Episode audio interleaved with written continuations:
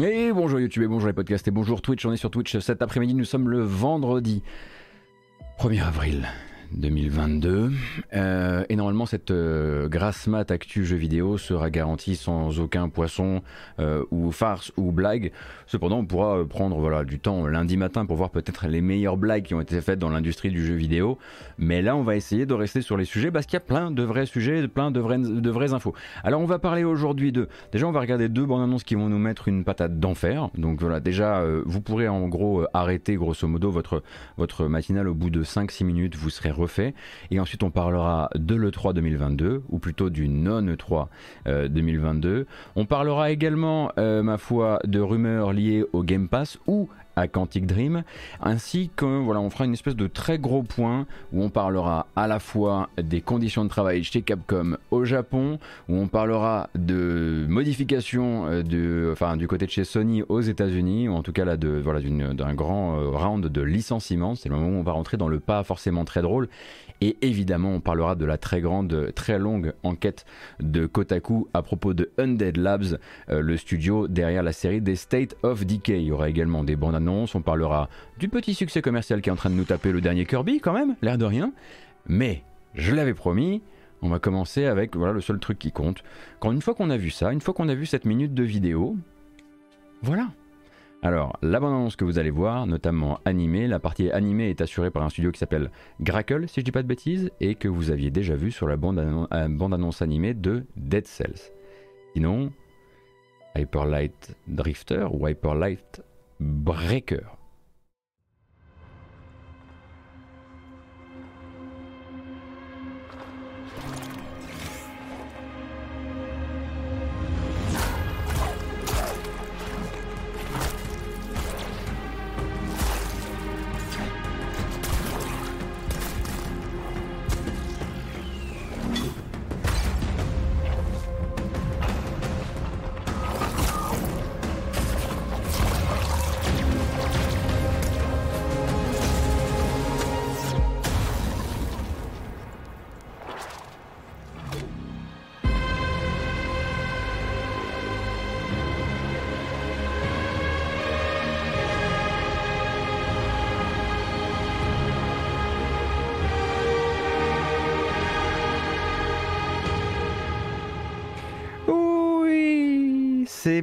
Du tout un successeur spirituel, c'est littéralement Art Machine qui fait un deuxième Hyperlight entièrement en 3D, avec donc euh, un monde qui va beaucoup plus être représentatif bah, euh, du jeu précédent euh, du studio, hein, celui auquel un certain Pifomantis avait mis 9 sur 10 sur Gamecult et je suis tellement d'accord avec lui, donc Solar H, et donc après Hyperlight Drifter, Hyperlight Breaker qui entrera en accès anticipé l'année prochaine. On attend ça avec grande impatience. Toujours manifestement avec une partie euh, donc musicale gérée par, euh, par Disaster Peace, ainsi qu'une autre euh, qui sera gérée très probablement par la personne qui s'est occupée de la musique dans Hyperlight, dans Solar H, pardon. Donc, croise fort les doigts et on attend peut-être la rencontre du meilleur des deux. Euh, dans, le, dans le jeu qui arrivera euh, l'année prochaine. Et justement, tant qu'on est là-dedans, généralement je vous parle de musique de jeux vidéo en fin, de, en fin d'émission, mais là c'est pas la peine.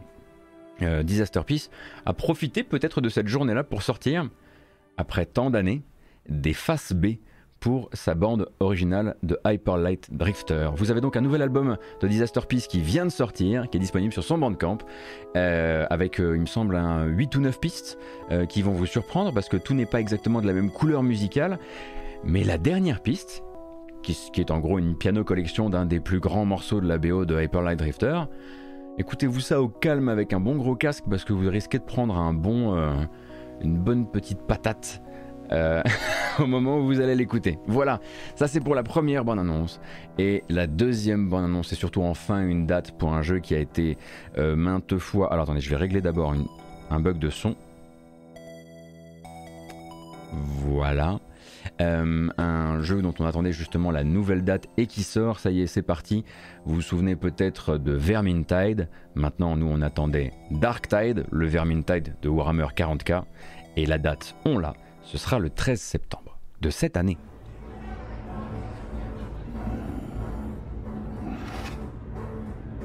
Throne.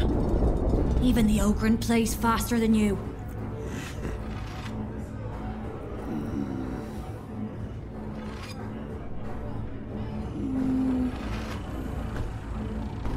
Oi!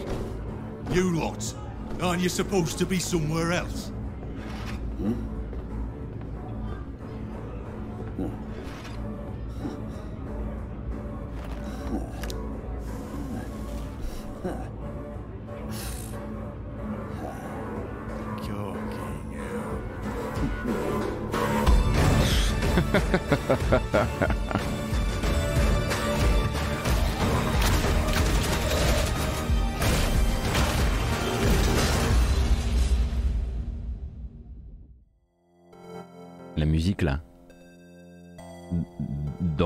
tout de suite Tout de suite dans le, dans le la musique là. C'était quoi ça? On aurait dit du Guillaume David? C'était fou. J'ai envie d'en. Voilà, il faut absolument que, que j'en découvre plus euh, à propos du jeu. Va falloir être un peu patient. Donc je vous le rappelle, hein, toujours euh, jeu d'action coopératif à 4 joueurs avec une bonne gestion, très probablement des effets de horde, un peu comme dans Vermintide et Vermintide 2 surtout, par les mêmes développeurs. Et donc sorti euh, le 13 septembre prochain. Alors est-ce que c'est sur toutes les plateformes ce- dès le départ? J'ai un petit doute. Voyons ça. C'est vrai qu'ils étaient rigolos les. Ah, excusez-moi. Les, euh, les sous-titres du trailer.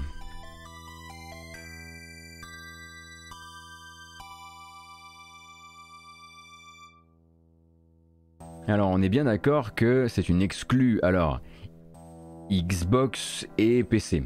Et pas uniquement euh, sur le Game Pass, hein, vous le trouverez également sur Steam. Voilà. Je me disais bien qu'il y avait un truc avec, euh, Microsoft depuis le départ. Voilà donc pour d'un côté Hyper Light Breaker et puis de l'autre Warhammer 40k Dark Tide. Maintenant on patiente, on attend. Et, euh, et, et on se rassure en se disant que voilà, tout ça ça va passer très vite.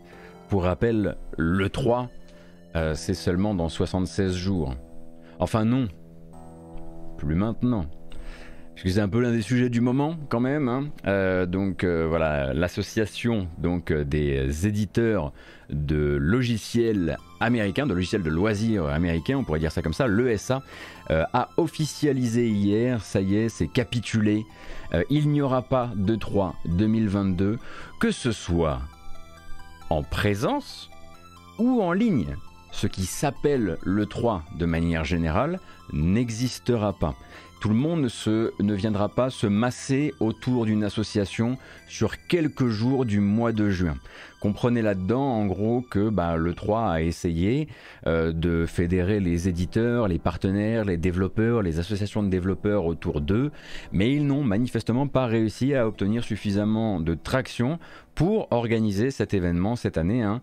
Donc on rappelle que le 3 normalement à la base c'est un événement en présence qui se passe à Los Angeles, qui avait déjà annulé son édition 2020 après du coup, bah, parce qu'on était en plein durant la crise sanitaire, et puis ensuite avait essayé de revenir en 2021 avec une formule à distance, où ils avaient, bon, on avait compris que ça avait déjà, été assez difficile, euh, difficile de faire revenir les partenaires, justement, il y avait eu plusieurs étapes, des rumeurs également qui parlaient notamment du fait qu'ils avaient essayé, alors justement que bah, les partenaires, les, euh, éditeurs, les consoliers s'étaient rendus compte durant l'année 2020 qu'il n'y avait pas forcément besoin de cet événement pour organiser sa propre communication, que parfois ça pouvait leur coûter moins cher, qu'en plus de ça c'était plus flexible, euh, puisqu'ils pouvaient choisir un petit peu leur date, ils n'étaient pas tenus à cette espèce de, grand barnum qui est très pratique pour nous, mais pas forcément pour les, pour les développeurs et les éditeurs.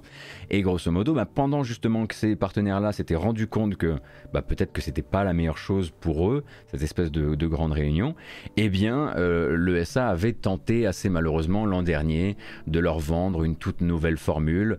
euh, à travers laquelle d'ailleurs il leur demandait manifestement beaucoup trop d'argent et bah, souvenez-vous hein, c'était un peu la saga de mars-avril de l'an dernier euh, où on apprenait qu'ils avaient failli ne pas l'organiser hein, cette, cette version euh, sur Twitch, YouTube, etc.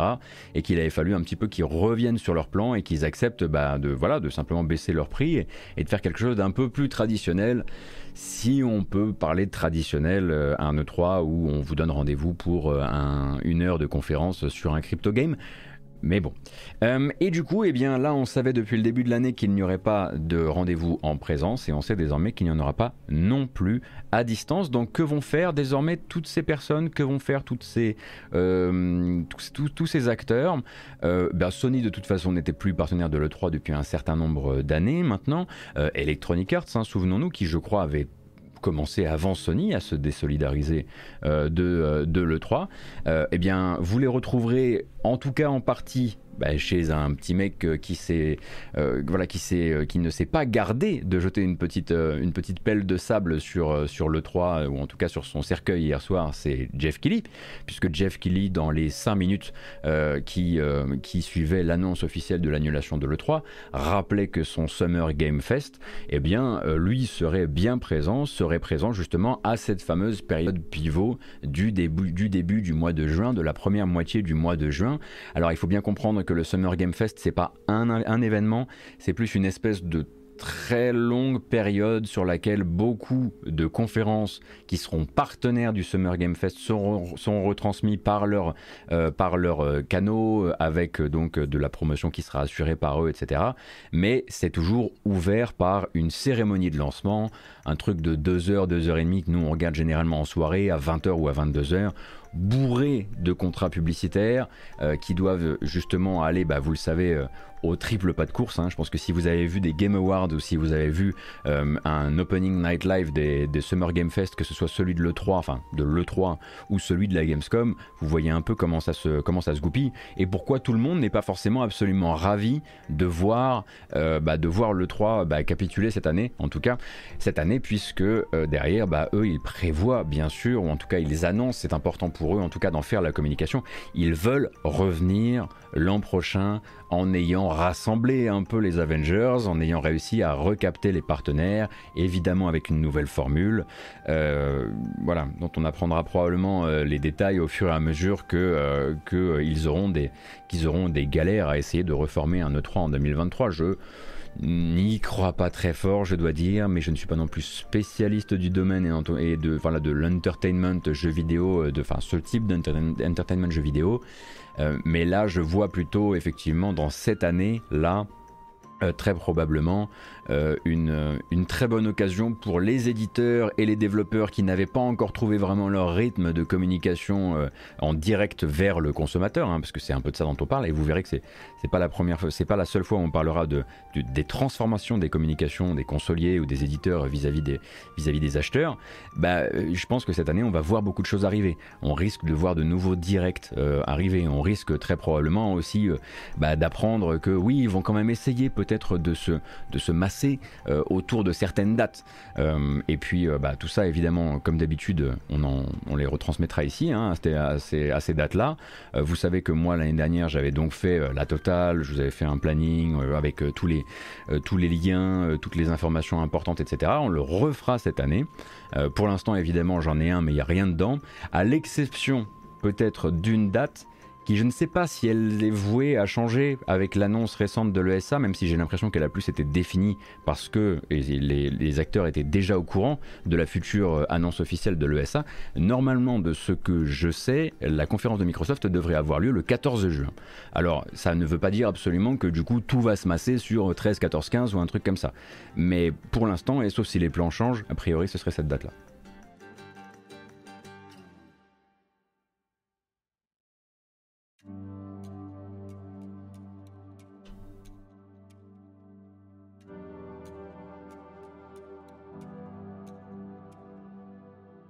Alors est-ce qu'on peut commencer à espérer qu'un jour le Summer Game Fest trouve quelque chose, arrive à se substituer d'une manière ou d'une autre à ce qui était le 3 Tout est, promotionnel, hein, qu'on soit clair, il n'y a aucun moment qui n'est pas promotionnel là-dedans, mais il y a la manière de faire et Jeff Kelly c'est...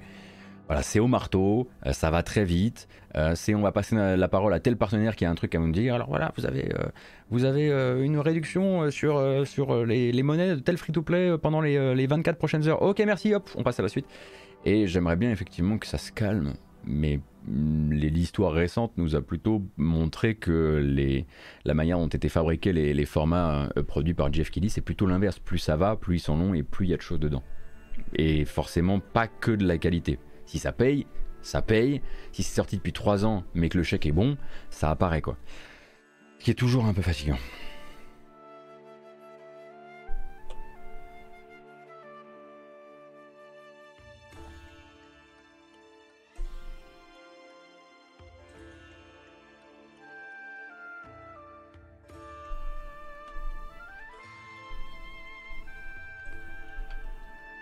Je suis, assez d'accord Taleb là-dessus. En revanche, c'est vrai qu'on a vu beaucoup euh, bah, cette nouvelle communication hein, que, dont on a vu les premières expérimentations intéressantes à partir de 2020. Euh, en tout cas, on va dire par la force des choses, euh, nous a amené effectivement à plus d'ouverture sur des démos parfois, ou en tout cas sur des longues présentations, sur des trucs qui prennent plus le temps effectivement que des trailers CG. C'est vrai qu'on a pu aussi un petit peu, un petit peu apprécier ces transformations-là. Hein. on verra si ça se confirme cette année, bien sûr. Mais euh, je suis assez d'accord là-dessus.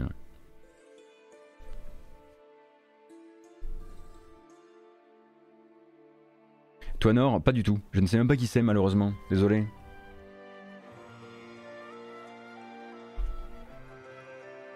Bon, toujours est-il que, bah voilà.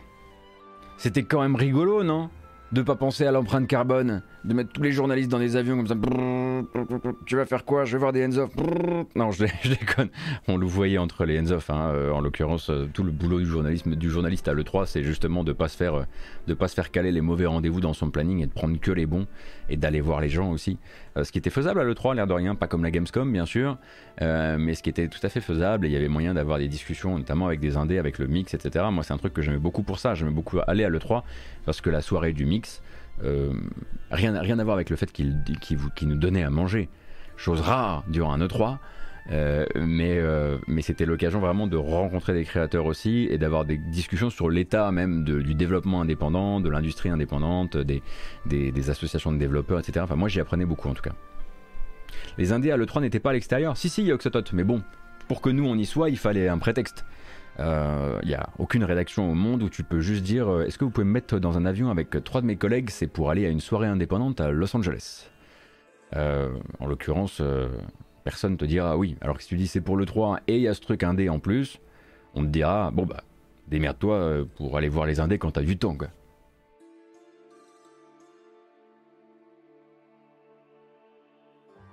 Et ça reste, je trouve, en l'occurrence, une aberration écologique aujourd'hui. Faut pas oublier que les, on dit les avions étaient affrétés, E3 ou pas, pas sûr que ça change grand chose, etc. Mais c'est pas juste amener des gens, hein, euh, tout ça. Euh, c'est après, j'y connais rien en plus en trafic, euh, trafic aérien, mais c'est juste aussi amener tout ce matos, construire tout ce matos, la pollution que, que ça génère, etc. En l'occurrence, oui, a un moment, enfin à partir du moment où, où chaque développeur et éditeur a sa chaîne Twitch et et réalise des audiences aussi bien plus intéressantes sur Twitch, euh, je pense que, là-dedans, ça, doit aller. Je parle sous le contrôle de Von qui va commencer à me parler des serveurs de streaming. Ah, voilà un angle d'article pour Von. Eh ben c'est parti Von, lundi. On, attend ton article sur, euh, euh, Gamecult lundi. Un chiffrage complet de la consommation, le bilan carbone d'un E3 en physique par rapport à un E3 euh, en dématérialisé avec le streaming, avec la distribution des démos. Euh, euh, tout, tout, on veut tout.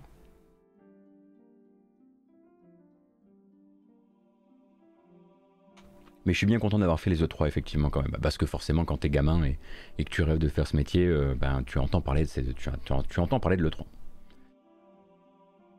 Pour rappel, la Gamescom est aussi un, événement pro de mise en relation entre des studios, des investisseurs, partenaires, etc. Le côté event à la, E3 est, en plus, bah je sais bien, je sais bien, c'est pour ça que je suis bien content qu'il recommence. Et c'est pour ça que je ne le dirai jamais assez. Si vous avez l'occasion un jour, dans un monde d'après où on n'aura plus trop à s'angoisser sur le prochain variant, euh, si vous avez l'occasion, ne serait-ce que même pour y voir la manière dont sont menées les, présentations ou, euh, de jeux, euh, même pour le public, se rejoindre à la, se rejoindre, se, rendre à la, Gamescom, c'est une vraie expérience. Toujours mon salon préféré.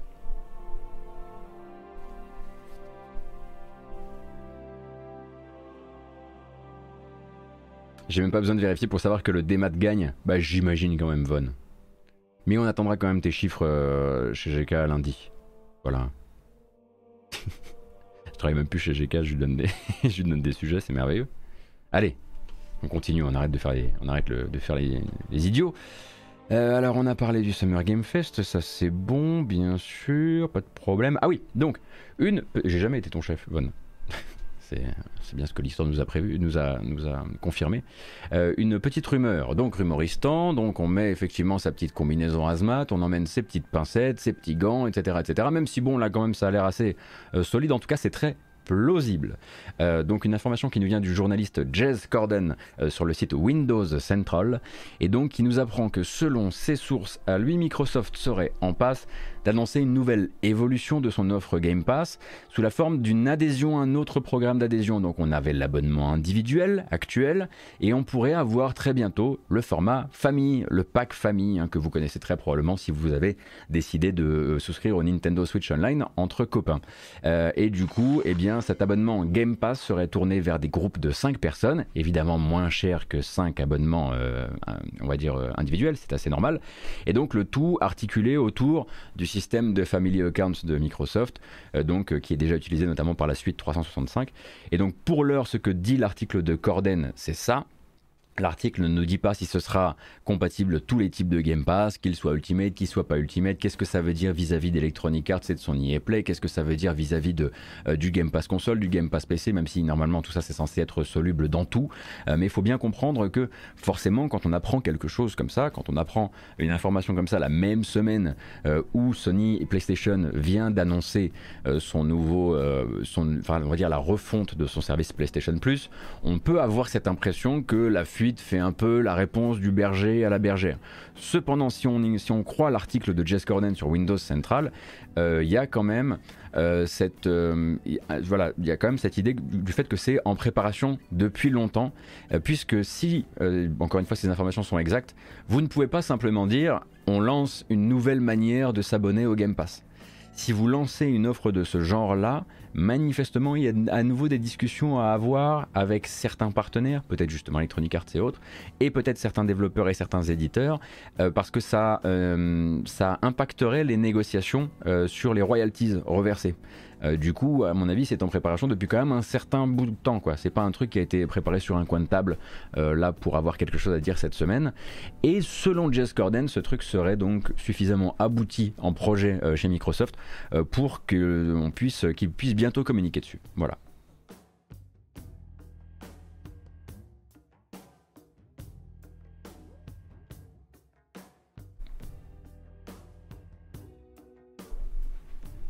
La question qui se pose maintenant à quand l'abonnement famille chez la Gotoscorp euh, Ça ne m'intéresse pas. Ça ne m'intéresse pas. Je veux que chaque personne paye le max. Voilà. Je suis pas encore sur, euh, voilà, je suis pas encore sur une, politique de croissance suffisamment forte.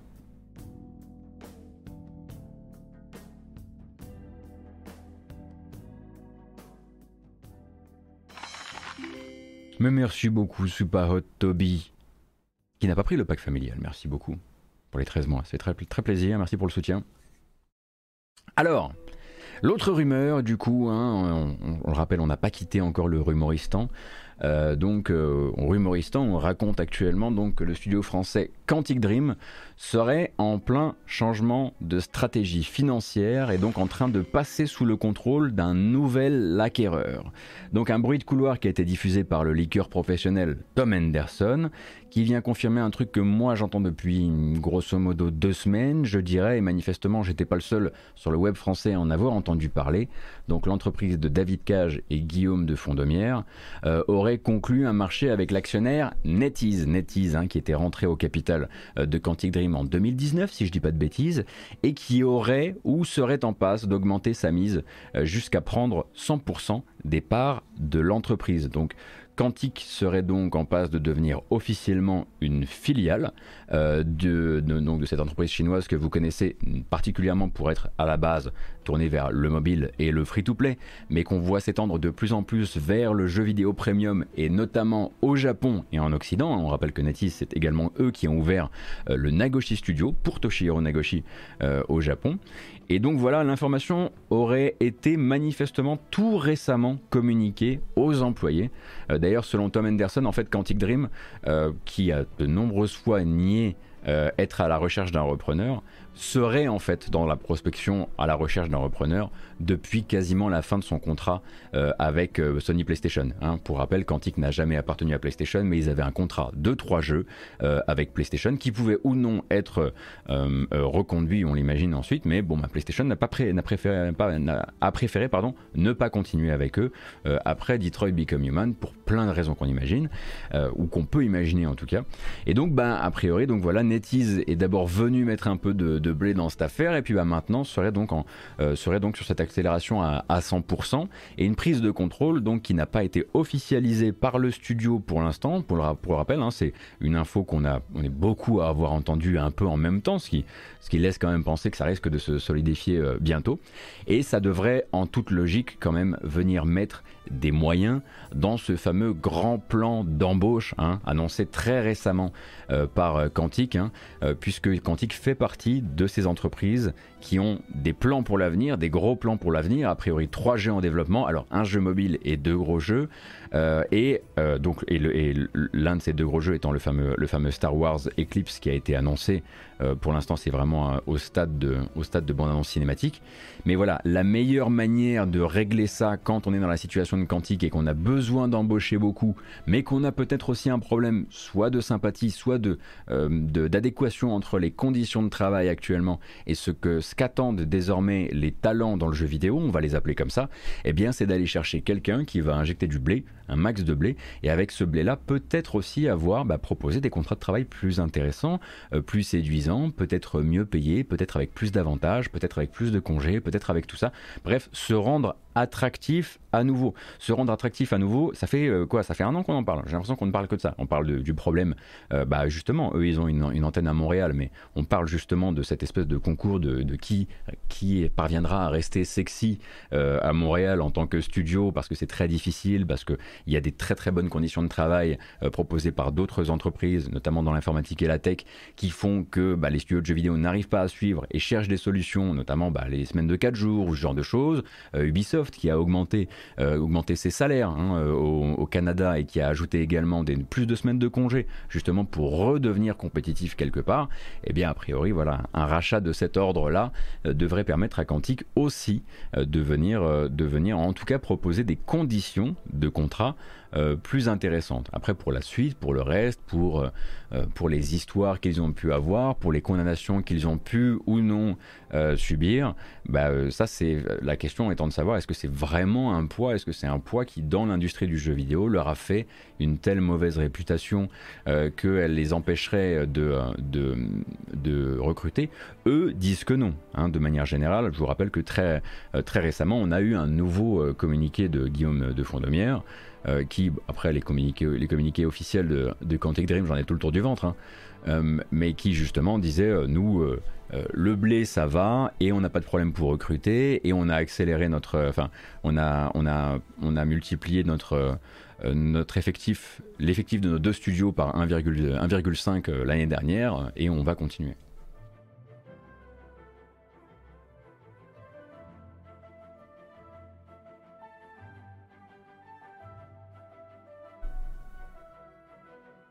Et on parle justement de compétitivité. Et cette fois-ci, on, va, euh, on va pouvoir en, parler euh, par le, prisme japonais. Euh, on avait parlé il y a quelques semaines, je crois, assez récemment quand même, hein, du fait que Bandai Namco avait annoncé, bah, c'était début mars, voilà, une hausse des salaires pour tous ses employés japonais.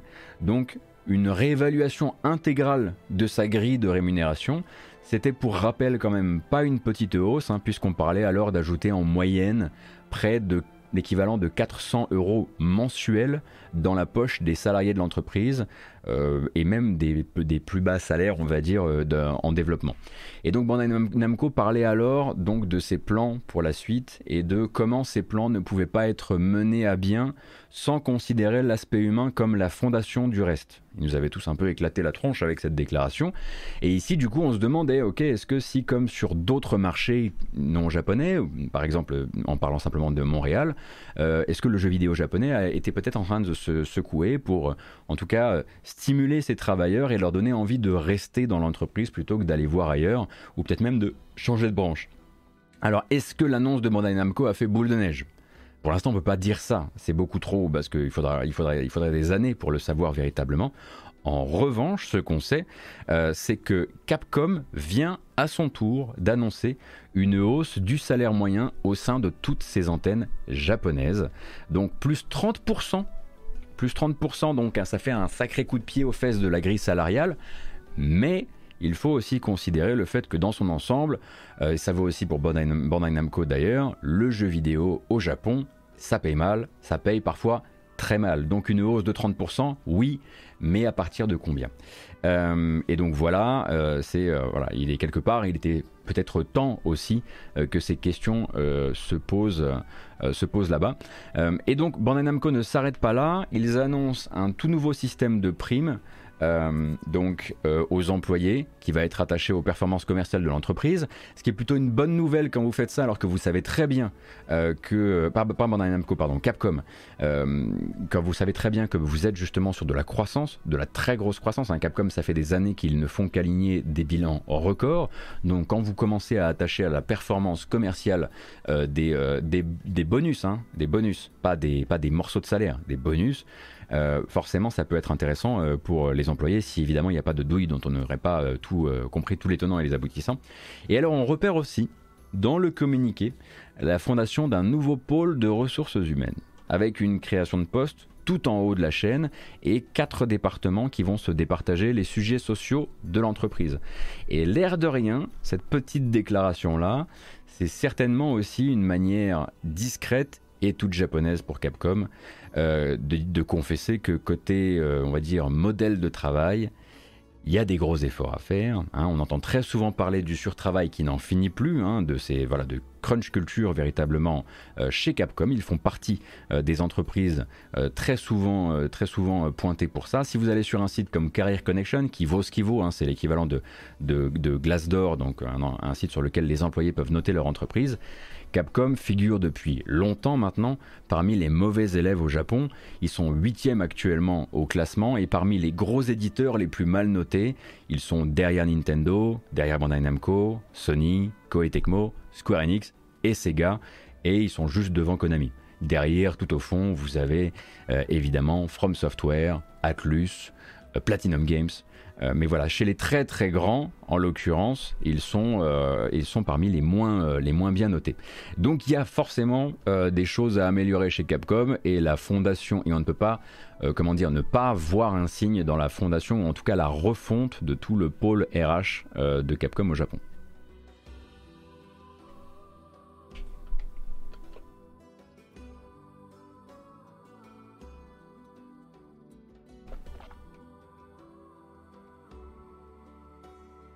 From Software est, bien, est moins bien noté que Capcom. Oui, oui, pas, pas Oh oui, oui, oui, bien sûr. From Software, ils sont, euh, ils sont dans le. On va dire sur une, liste de, sur une liste à 15, ils doivent être 13 ou 14e, un truc comme ça. Peut-être 12e. On a parlé il n'y a pas très très longtemps, mais oui, oui. Euh, Droid Steve, c'est un sujet qu'on a déjà couvert par le passé, mais en tout cas, si on en croit, certes. Enfin, le problème, c'est que euh, je ne vais pas simplement vous dire oui, ils sont maltraités, parce que c'est pas comme ça que ça fonctionne, parce que tout ce qu'on a comme indicateur de là où on se trouve, c'est un site avec des évaluations qui, sont donc mises euh, par des internautes, internautes qui peuvent ou non travailler dans l'entreprise, mais il faut bien comprendre aussi que pour Capcom ou Square Enix, il y a des dizaines et des dizaines, voire des centaines de notes. Donc à un moment, on peut effectivement avoir une sorte de moyenne. Sur un studio comme euh, From Software, il y en a beaucoup moins.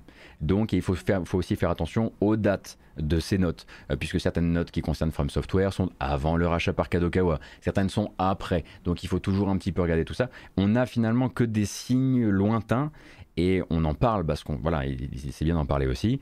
Euh, après euh, on sait aussi enfin on, voit un petit peu on sait un peu combien ils sont et on voit un peu l'ampleur de certains sujets qui ont été euh, enfin certains un certain jeu récent.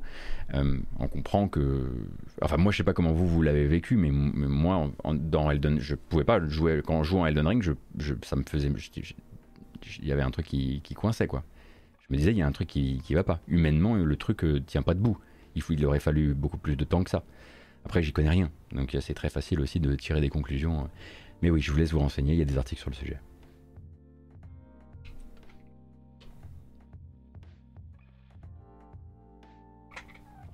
Voilà donc pour euh, Capcom qui donc, comme Bandai Namco, est venu hausser l'intégralité de ses salaires japonais. On attend désormais les autres, voir un petit peu si ça peut bah, justement faire boule de neige sur le plus long terme.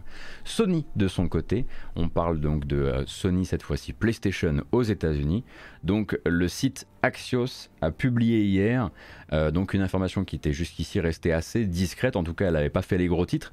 Euh, donc l'entreprise a procédé à un petit round de licenciement assez discret, mais assez massif tout de même, qui donc qui concerne entre autres une équipe qu'on appelle l'équipe de merchandisers, et on va vous expliquer un petit peu ce que c'est, mais ça concerne quand même 90 personnes pour une société qui, bon, d'un point de vue de son business, est plutôt dans un business extrêmement florissant actuellement. Hein. Les résultats financiers de Sony sont très très bons, euh, de, la division PlayStation sont très très bons. Euh, ils viennent cependant euh, de se débarrasser de ces 90 personnes, parmi lesquelles les fameux merchandisers, donc, qui sont, si vous voulez, des commerciaux qui travaillent donc avec le marché du physique, avec les boutiques, et dont le boulot consiste à faire le lien avec ces boutiques et avec ces magasins pour pousser la présence de matériel et de produits PlayStation, donc évangéliser autour des consoles, des pads, des casques, des machins, euh, et également s'assurer que le staff en boutique sache de quoi il parle, soit bien formé sur ces sujets-là, sur les éléments de langage, sur les manières de vendre les produits PlayStation, en gros.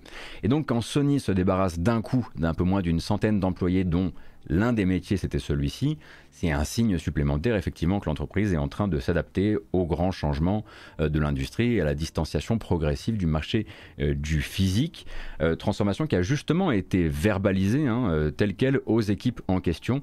Et donc les personnes qui ont été interrogées par le site Axios, qui, ont, qui font partie des licenciés par PlayStation, déplorent justement le côté très brutal de la chose avec un Sony qui n'aurait prévenu les équipes très tard du sort qui allait leur être fait et aussi qui n'a pas vraiment fait d'effort, a priori, en tout cas selon ces mêmes témoins, pour proposer de les replacer ou des solutions de reconversion, de formation, en tout cas pour sauvegarder leur emploi.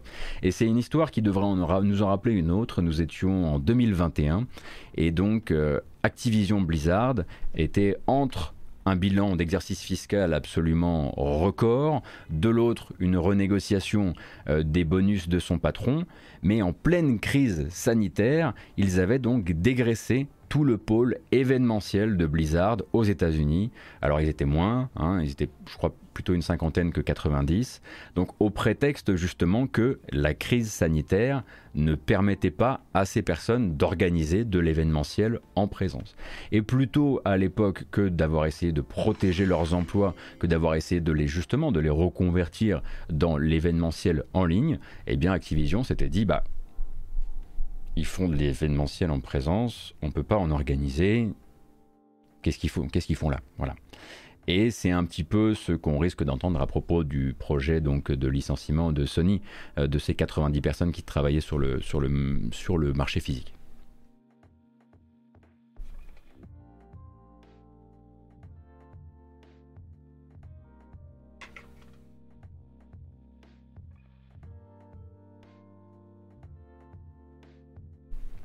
Alors, c'est pas propre aux sociétés du jeu vidéo, ça ne change rien. Je vous rappelle, je suis d'accord avec vous, c'est pas propre à la société du jeu vidéo. So what? D'accord, hein mais, on peut. en fait, justement, quand on parle de compétitivité, etc., peut-être que. Euh, peut-être qu'on on peut aussi savoir.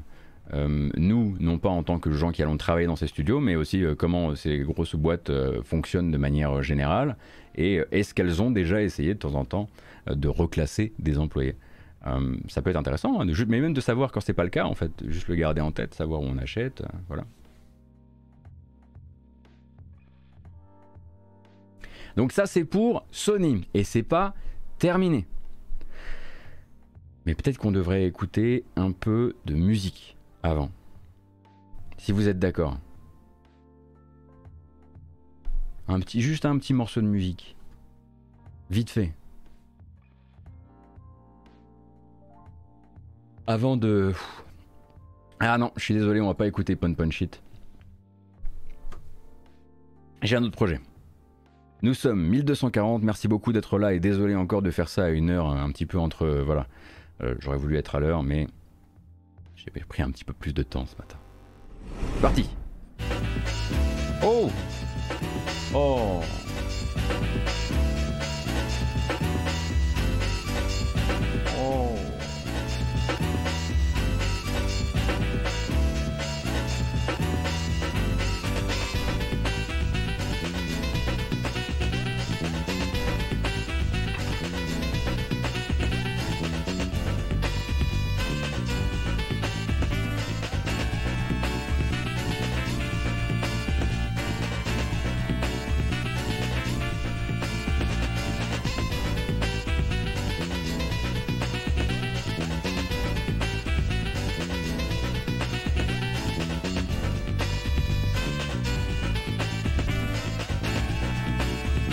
Pas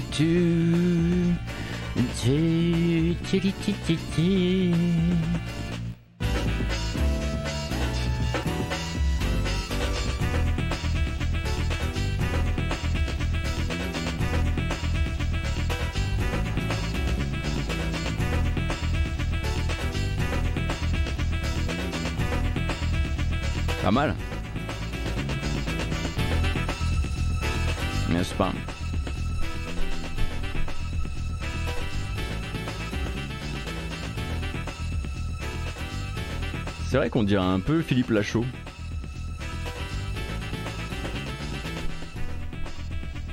Wow Qu'est-ce qui se passe ici?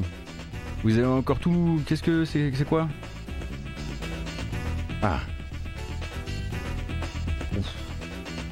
Alors, oui, j'ai oublié de dire. Merci beaucoup pour votre présence encore une fois pour la grâce matinale jeu vidéo. Je suis désolé qu'elle soit un petit peu en retard, mais j'aimerais vous rappeler également que ensuite elle se retrouvera donc sur YouTube avec une version chapitrée. Il y a une chaîne YouTube, hein, vous pouvez simplement taper youtube.com/slash gotos et vous devriez me retrouver euh, si vous voulez rattraper ça, si vous arrivez en plein milieu. Euh, et ça vaudra également donc pour la version euh, podcast. Donc vous cherchez la matinale jeu vidéo sur votre application de podcast préférée et vous retrouverez de quoi rattraper les formats les formats actu jeux vidéo que vous ratez. Merci beaucoup pour votre présence. Et je sais que vous aimez beaucoup mon petit filtre Michel Muller, alors euh, je vais vous le laisser un petit peu. Mais les gens qui nous écoutent en podcast, ils ne savent pas ce qui se passe. Mais ils s'imaginent quand même.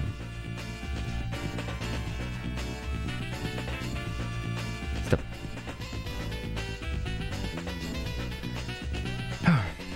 En revanche, on fait plus la fête. La bamboche, c'est terminé. Je défaille. Je défaille sur l'arrivée complètement impromptue du meilleur Final Fantasy.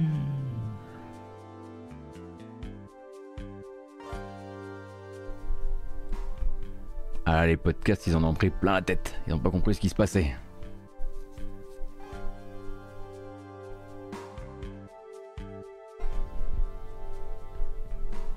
Alors, nous allons parler d'une enquête publiée par Kotaku à propos d'un studio qui s'appelle Undead Labs, mais avant ça, il faut que Kratos s'en aille. Euh, donc Undead Labs, ce sont les créateurs de la série State of Decay. Et j'aimerais qu'on commence par une citation euh, d'un des euh, douze témoins qui a été donc interrogé par Ethan Gak, Ethan Gar, je sais pas comment vous voulez le prononcer, journaliste de chez Kotaku. Donc, la citation est la suivante. Nous avions peur qu'il nous rachète, débarque et transforme notre culture, et au final l'effondrement est venu de l'intérieur, et on aurait eu besoin qu'il nous aide plus que ça.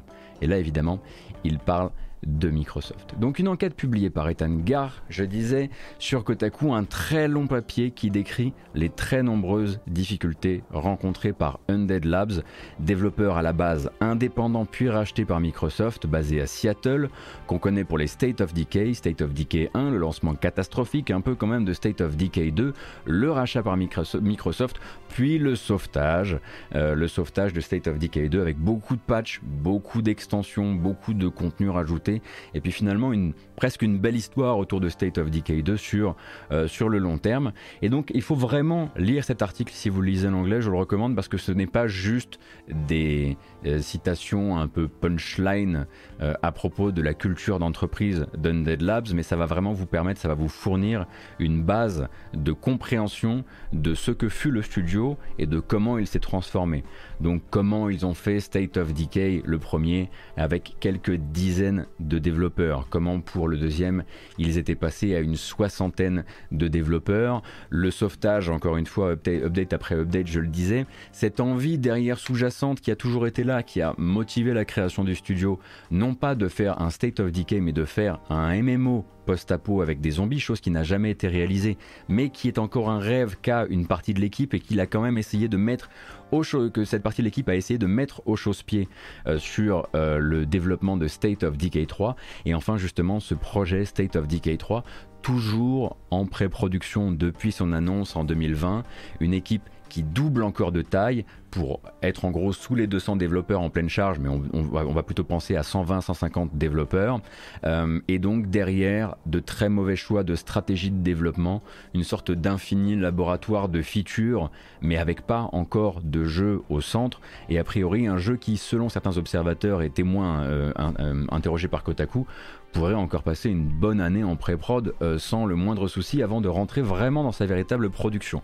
Mais en plus de ça, donc, euh, eh bien, on découvre un peu les méthodes de management et les méthodes, on va dire, de de culture euh, de, de d'Undead Labs. Donc, euh, on rappelle que Undead Labs euh, a changé en gros hein, de, de, patron aux alentours de 2018-2019. C'était Jeff Strain pendant longtemps. Souvenez-vous, Jeff Strain, c'est un garçon qu'on a vu il y a pas très très longtemps, qui a notamment voilà, qui était chez ArenaNet, tout ça, tout ça, qu'on a vu il y a pas très très longtemps durant toutes les affaires autour d'Activision dire que lui, à partir du moment, à partir de maintenant, dans ses studios, il accueillerait volontairement et à bras ouverts l'initiative syndicale de ses employés. Jeff Strain est une pas de gourou, mais un gars extrêmement, avec un rayonnement incroyable, une réputation incroyable chez Undead Labs, mais qui simplement est un espèce de serial entrepreneur, tel qu'on le comprend un petit peu dans cet article.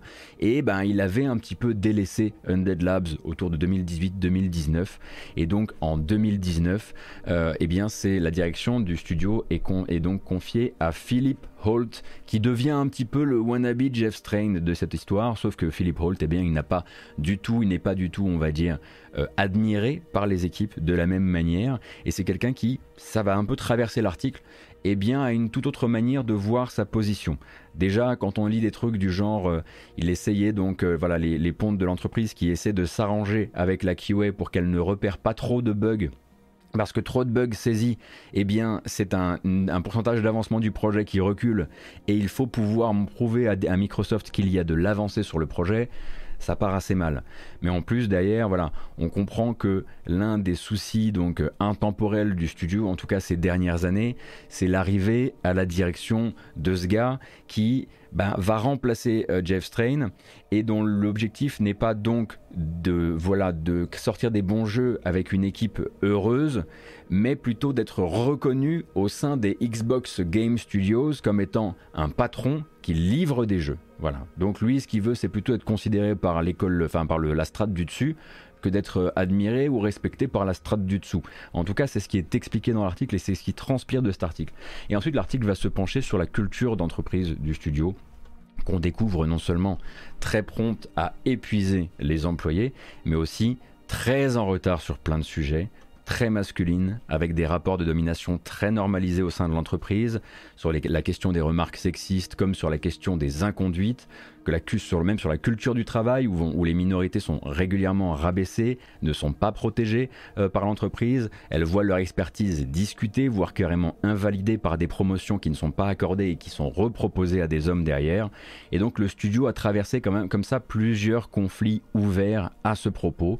Certains donc qui opposaient carrément une équipe entière à la nouvelle responsable de la culture d'entreprise, donc la nouvelle RH on va dire, qui donc protégeait à un moment de l'histoire du studio un cadre aux méthodes jugées extrêmement déplacées euh, par bon nombre de gens au sein du studio.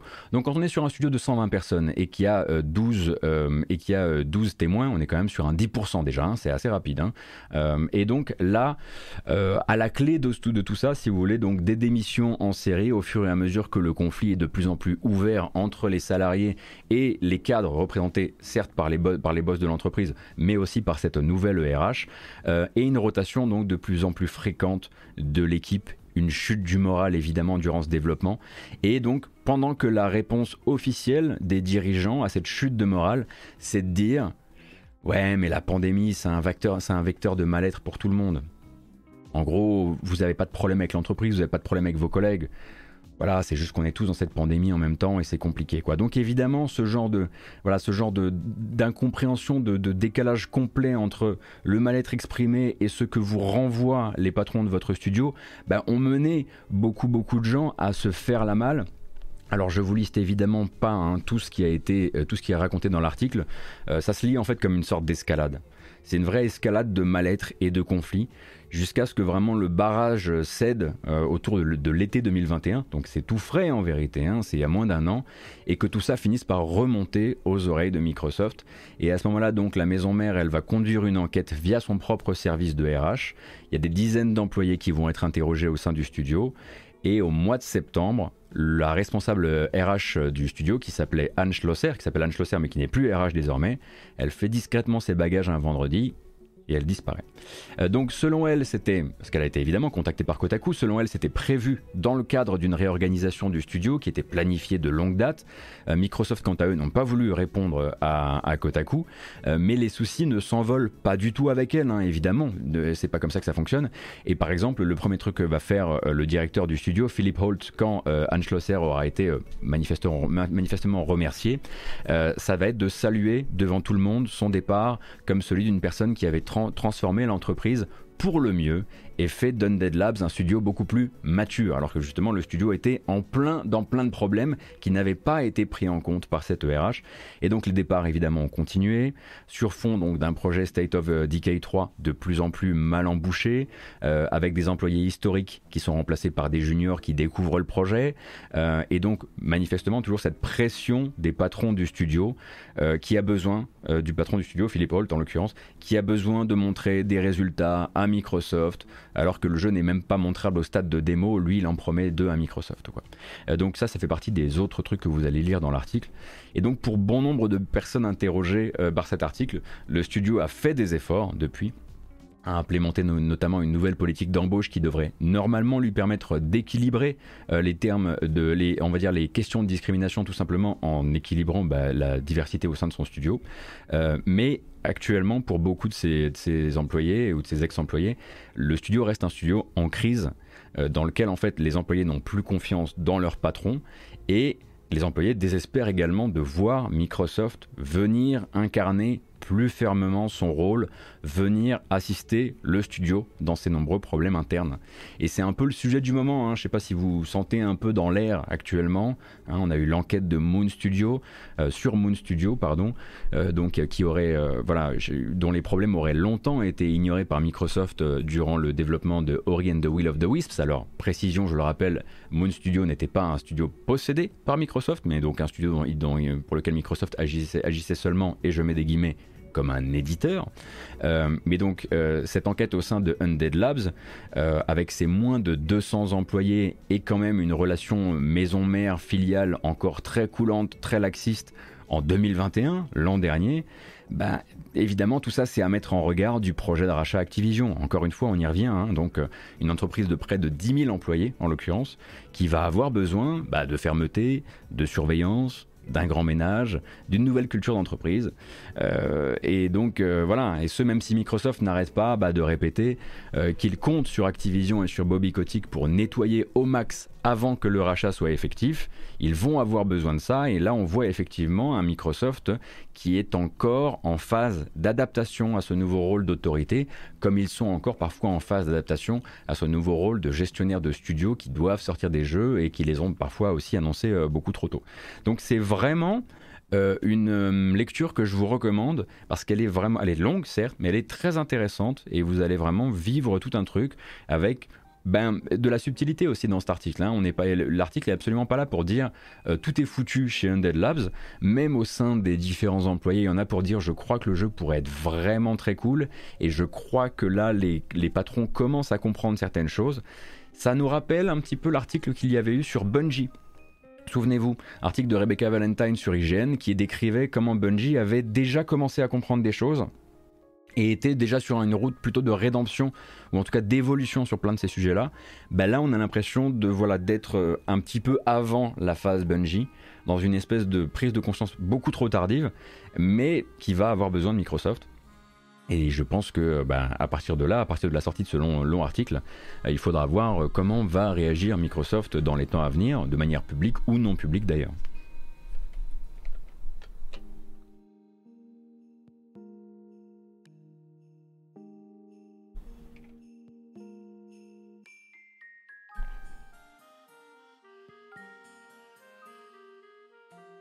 J'ai regardé qui gérait le projet State of Decay chez MS et je ne suis pas du tout surpris de ce que j'ai eu dans ce papier malheureusement. Il y a aussi un problème de concurrence malsaine entre les studios au sein de Xbox Game Studios. J'ai l'impression qu'on en saura bientôt après les papiers. Ah, qu'on en saura bientôt plus après les, papiers sur The Initiative 343. C'est vrai que, oui, là, j'ai pas, pas refait tout l'historique des articles, mais, euh, mais bon, oui. En tout cas, l'historique des problèmes de gestion au sein des, Xbox Game Studios actuellement sont, voilà, sont nombreux. On aurait pu parler bien sûr de la, on aurait pu parler de l'époque Rare, Lionhead, bien sûr, on aurait pu parler de tout ça. Mais bon, je finis par oublier moi, je veux dire. Donc ça c'était pour euh, Undead Labs. Donc je vous recommande vraiment cet article chez Kotaku. Et à côté de ça, si vous voulez un truc intéressant, euh, euh, à rajouter à tout ça, c'est que donc euh, Kotaku a contacté Jeff Strain, donc l'ancien patron d'Undead Labs, pour prendre un petit peu, lui poser quelques questions, notamment euh, sur le moment où il a revendu, sur la manière dont il a revendu Undead Labs, puisqu'il y avait voilà, il y avait potentiellement des questions à poser là-dessus. et ils lui ont posé plein de questions et Jeff Strain en fait a refusé de répondre à Kotaku, mais il a pris les, questions qu'il lui avait envoyées et il les a publiés de son côté avec, avec ses réponses parce que je crois qu'il avait peur de de qu'il y ait des trucs qui soient coupés, qui mettent pas tout et que du coup ce soit pas clair. Ce qui est un, ce qui est un mouvement un peu particulier euh, puisque ça peut aussi donner cette impression qu'il a une voilà qui vient injecter de la méfiance vis-à-vis des journalistes.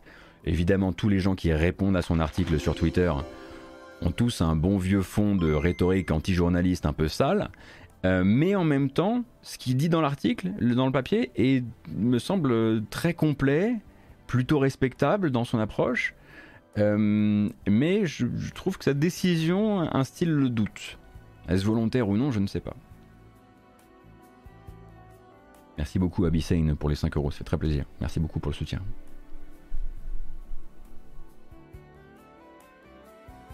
Et donc, Bah, c'est parti pour parler d'Activision, en l'occurrence. Euh, parce que c'est une grosse journée pour Activision là. 1er avril, c'est une très grosse journée pour Activision. Vous allez voir. en une journée. Hein. Oh. Allons-y Allons-y. Quatre sénateurs américains, dont un certain Bernie Sanders, et une certaine Elizabeth Warren ont donc récemment fait part à l'autorité des marchés américains de leurs inquiétudes à propos du projet de rachat d'Activision par Microsoft. Le bon Bernie, il aime les jeux vidéo? On découvre quelque chose. Donc les sénateurs et sénatrices Warren, Sanders, Booker et Whitehouse ont écrit du coup à Lina Khan, hein, qui est la personne qui supervise les enquêtes de la SEC aux États-Unis, euh, pour demander à ce que l'institution soit la plus regardante possible dans son examen du projet de rachat. Le but n'est pas de faire capoter le projet de rachat, c'est de, faire vérifier vraiment certaines choses. Euh, du coup, regardante sur quoi? Alors d'abord sur les plans de Microsoft et d'Activision pour faire le ménage et garantir le bien-être des employés à l'avenir. Donc, il demande notamment à la SEC, euh, donc la Security Exchange Commission, donc voilà la commission des marchés américains, de l'autorité des marchés américains, euh, de s'assurer que le rachat ne pourrait pas exacerber le flot d'affaires, d'abus, de harcèlement et surtout de représailles contre celles et ceux qui ont parlé et qui parleront lors des enquêtes, notamment l'enquête menée par la DFEH. En gros, il se demande si ce projet qui va demander d'avoir un visage, on va dire, plutôt euh, apaisé, euh, plutôt réuni, ne serait pas l'occasion de faire un peu de la suppression ou en tout cas de la représaille euh, vis-à-vis de ceux qui parlent. Donc voilà, c'est une question que posent ces quatre sénateurs dans cette lettre euh, qui a été envoyée euh, à la SEC. Et donc les quatre sénateurs, ces mêmes-là, donc pointent également du doigt le cas Bobby Kotick et ils se disent inquiets de voir un homme directement mis en cause dans la protection d'au moins un patron harceleur au sein de ses studios s'en tirer avec la somme d'argent absolument astronomique qu'il est censé toucher lorsque les commandes seront passées à Microsoft.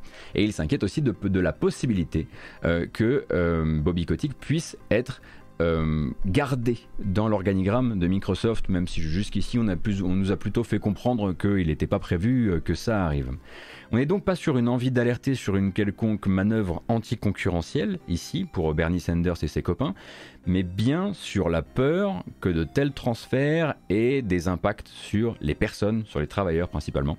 Et donc la citation, c'est Nous sommes profondément inquiets des impacts sur les travailleurs des opérations de consolidation dans le milieu de la tech. C'est pas, la première opération du genre d'ailleurs dans le milieu de la tech.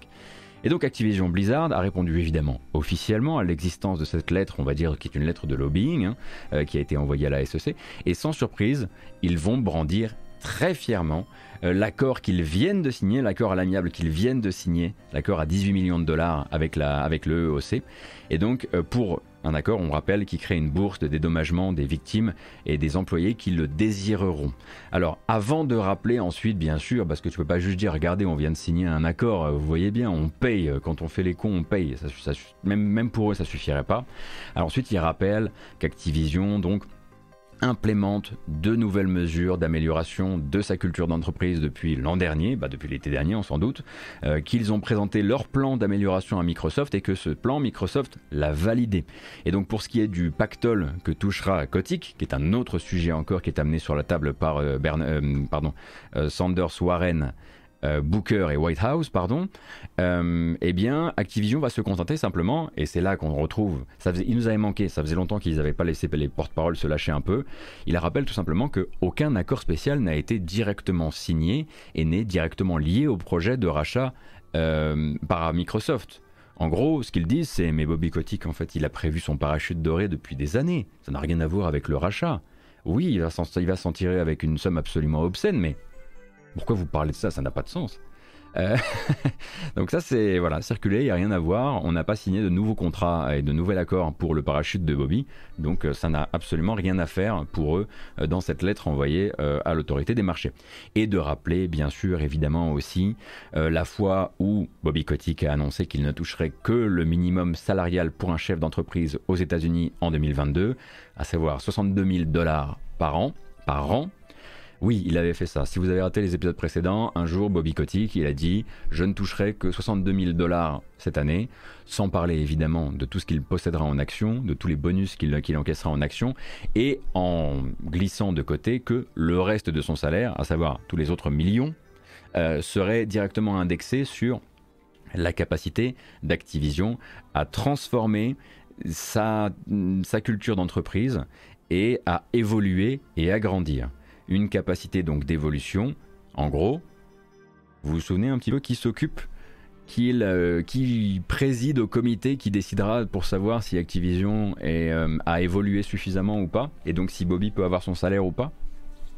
Je suis curieux de savoir si vous vous souvenez de ça.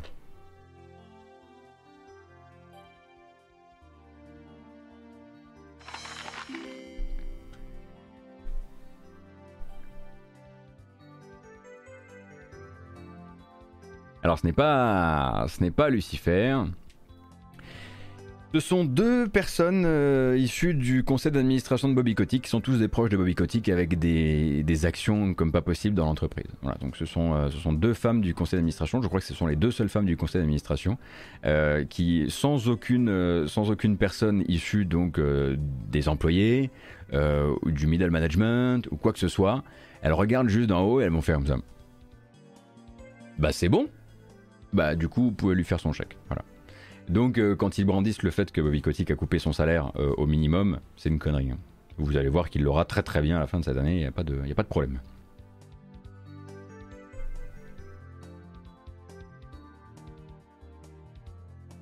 Donc ça c'était la première news, mais comme je le disais c'est une très grosse journée pour Activision et pour Bobby Kotick. Alors on continue pendant ce temps-là, le département de justice américain et la SEC justement continuent leur autre enquête sur les amis de Bobby Kotick, donc trois amis de Bobby Kotick, soupçonnés donc de délit d'initié, je vous le rappelle, dans le projet justement de rachat par Microsoft. hein.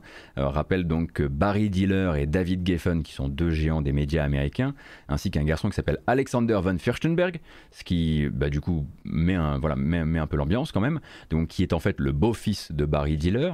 Ces trois-là ont magiquement acheté masse d'actions Activision Blizzard juste avant l'annonce, et donc juste avant que tout, tout ceci ne décolle.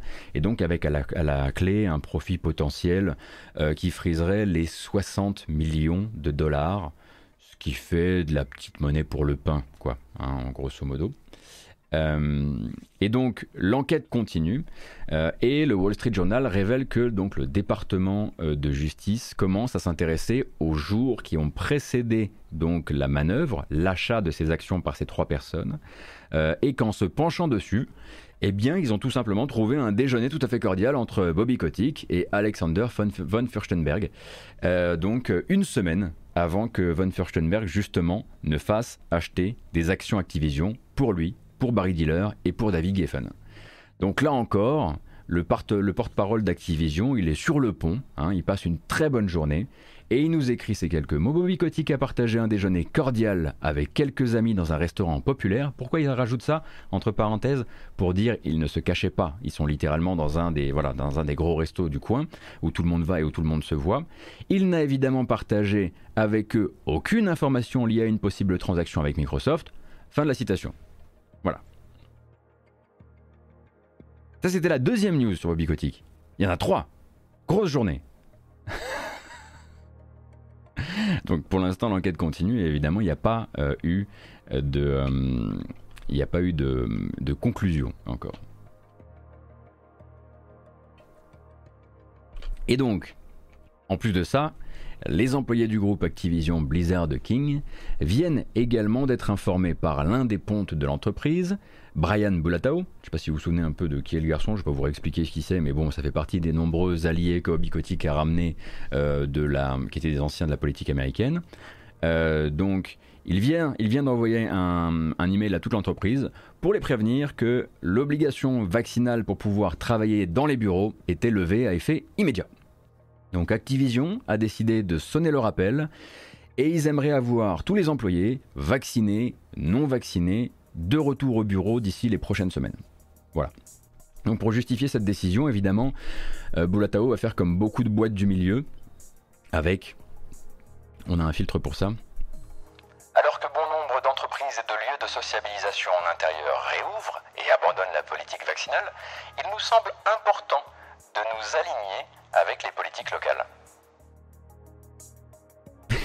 c'est littéralement, bah, ils le font, donc on va le faire.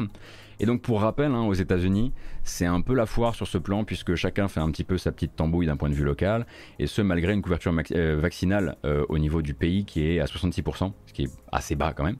Euh, et alors même justement que certains experts commencent à mettre en garde contre l'arrivée Certains, experts commencent à mettre en garde contre l'arrivée de Canard PC et de leurs ouailles. Merci beaucoup. On était en train de parler de Bobby et de l'obligation vaccinale qui vient d'être levée chez Activision, et ce pour tous les employés, pour battre le rappel et faire revenir tout le monde au bureau. Parce qu'il serait quand même assez intéressant de pouvoir quand même donner de la légitimité et du travail aux managers. Parce qu'ils s'emmerdent, ils peuvent plus faire de réu. Donc il faut euh, revenez. Voilà, merci beaucoup euh, Canard PC pour le raid, ça fait extrêmement plaisir. Merci et bienvenue.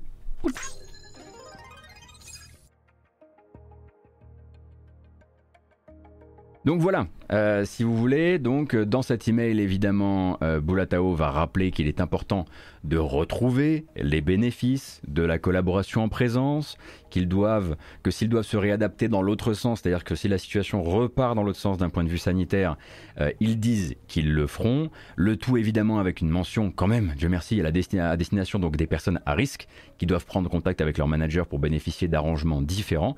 Mais sinon, voilà, tout le monde revient en présence au bureau tout de suite. En gros, Activision.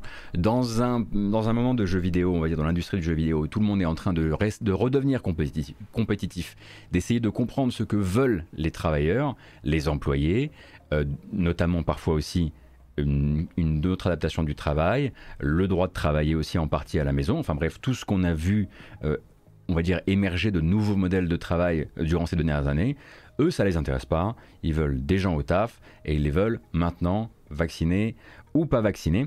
Alors pendant ce temps-là, hein, il y a quand même certains employés euh, euh, de l'entreprise qui s'inquiètent de cette décision et qui voient dans ce battage de rappel euh, plusieurs utilités. Alors il y a celle de la productivité évidemment et de la reprise de contrôle sur les employés.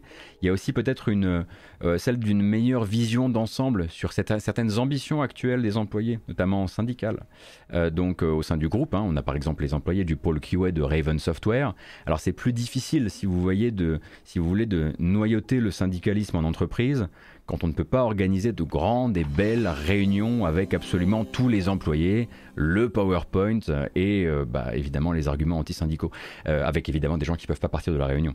Euh, donc bah, ça, ça pourrait aussi voilà, venir servir bah, les besoins actuels d'Activision, qui pour rappel s'est quand même engagé par contrat auprès de Microsoft à ne pas admettre la création de syndicats dans leur rang d'ici le rachat.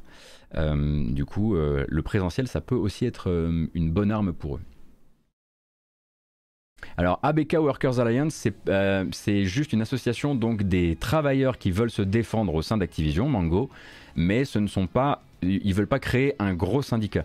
ABK Workers Alliance, ils essaient d'aider actuellement euh, euh, les, employés de la QA de Raven à se syndiquer. Mais tu ne peux pas simplement te syndiquer. En fait, on se syndique par entreprise. Donc ABK Workers Alliance, c'est des gens qui travaillent chez Activision, chez Blizzard, chez King, euh, et voilà, dans les différents studios, Raven Software chez Activision, par exemple, on pourrait parler de Binox, on pourrait parler plein d'autres plein de studios là-bas, Toys for Bob, tout ça.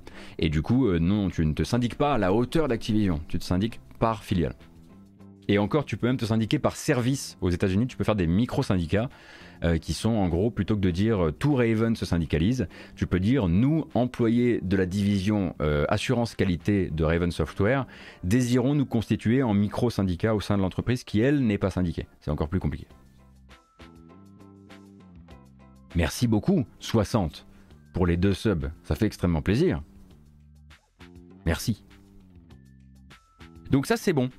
Voilà, grosse journée hein, chez Acti. Donc là, les trois news en même temps pour le 1er avril, il n'y en a aucune qui est une blague.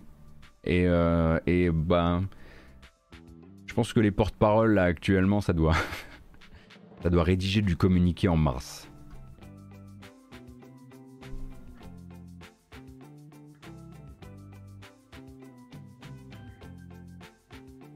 Alors, ce qui est bien, c'est qu'on va pouvoir se détendre un petit peu euh, avec des chiffres de vente et notamment les chiffres de vente de Kirby, le dernier épisode donc de Kirby 3D, donc euh, Kirby et le Royaume oublié, qui est sorti le 25, c'était donc, bah, on est vendredi, c'était vendredi dernier, c'était il y a 7 jours.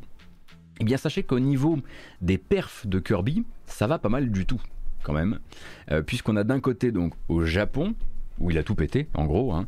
donc euh, le record établi avant lui, c'était Kirby Superstar Ultra en 2008 sur DS, qui avait fait 260 000 ventes sur son week-end de lancement. Bah là, le nouveau Kirby lui met un gigantesque vent sur le week-end de lancement, puisqu'il fait 380 000 ventes. Donc ça devient très officiellement le meilleur lancement de l'histoire euh, des Kirby. C'est L'effet Switch, encore une fois, comme d'habitude, on l'a vu sur euh, toutes les récents, tous les récents comebacks de licences euh, de licence Nintendo. Euh, et donc, et c'est ça sans compter les ventes réalisées sur l'eShop. En l'occurrence, c'est vraiment le physique. oui, ça semble être le physique japonais, j'ai l'impression.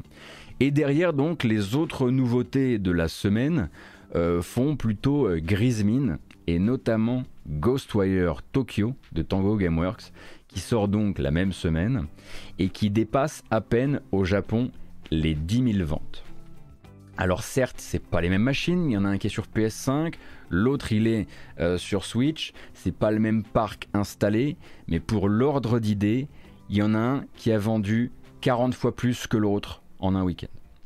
Et donc Ghostwire Tokyo, hein, ça fait, euh, voilà, il fait durant sa, semaine de lancement euh, au Japon moins que Mario Kart 8 Deluxe, moins que Pokémon Arceus, moins qu'Elden Ring et moins que Minecraft.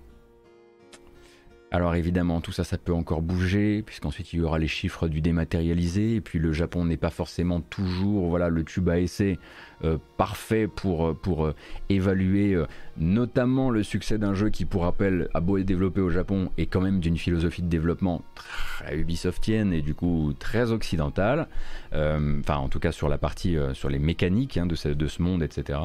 Et donc du côté du Royaume-Uni, on est sur quelque chose d'assez similaire pour Kirby, hein, puisque malgré l'absence de chiffres exacts pour le moment, on n'a que des ordres de grandeur. Euh, et on n'a que des ordres de grandeur sur la partie dématérialisée. Euh, pour l'instant, les données de GFK, en gros, elles nous disent que euh, le plus gros week-end de lancement pour un jeu Kirby, c'était le week-end dernier. il s'est vendu 2,5 fois plus que l'épisode 2018, donc Kirby Star Allies sur sa première semaine. Il s'impose très largement devant l'autre gros jeu lancé la semaine dernière au Royaume-Uni. Euh, qui se trouve être Tiny Tina's Wonderland. Tiny Tina's Wonderland, on se doute bien que c'était pas tourné vers le Japon.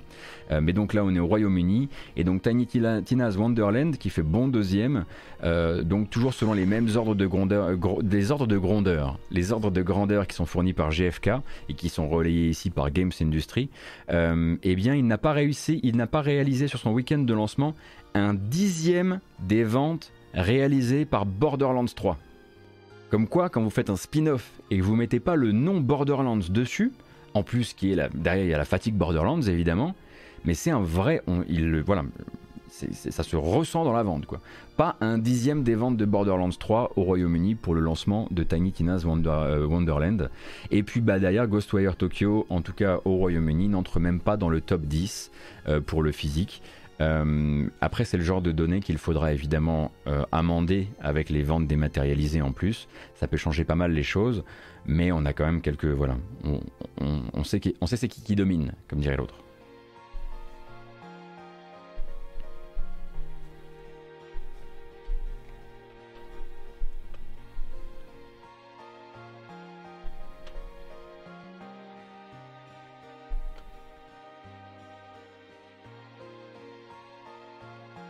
A eu les chiffres de la semaine en Espagne aussi où Kirby est à 23 500 ventes et Ghostwire à 1500.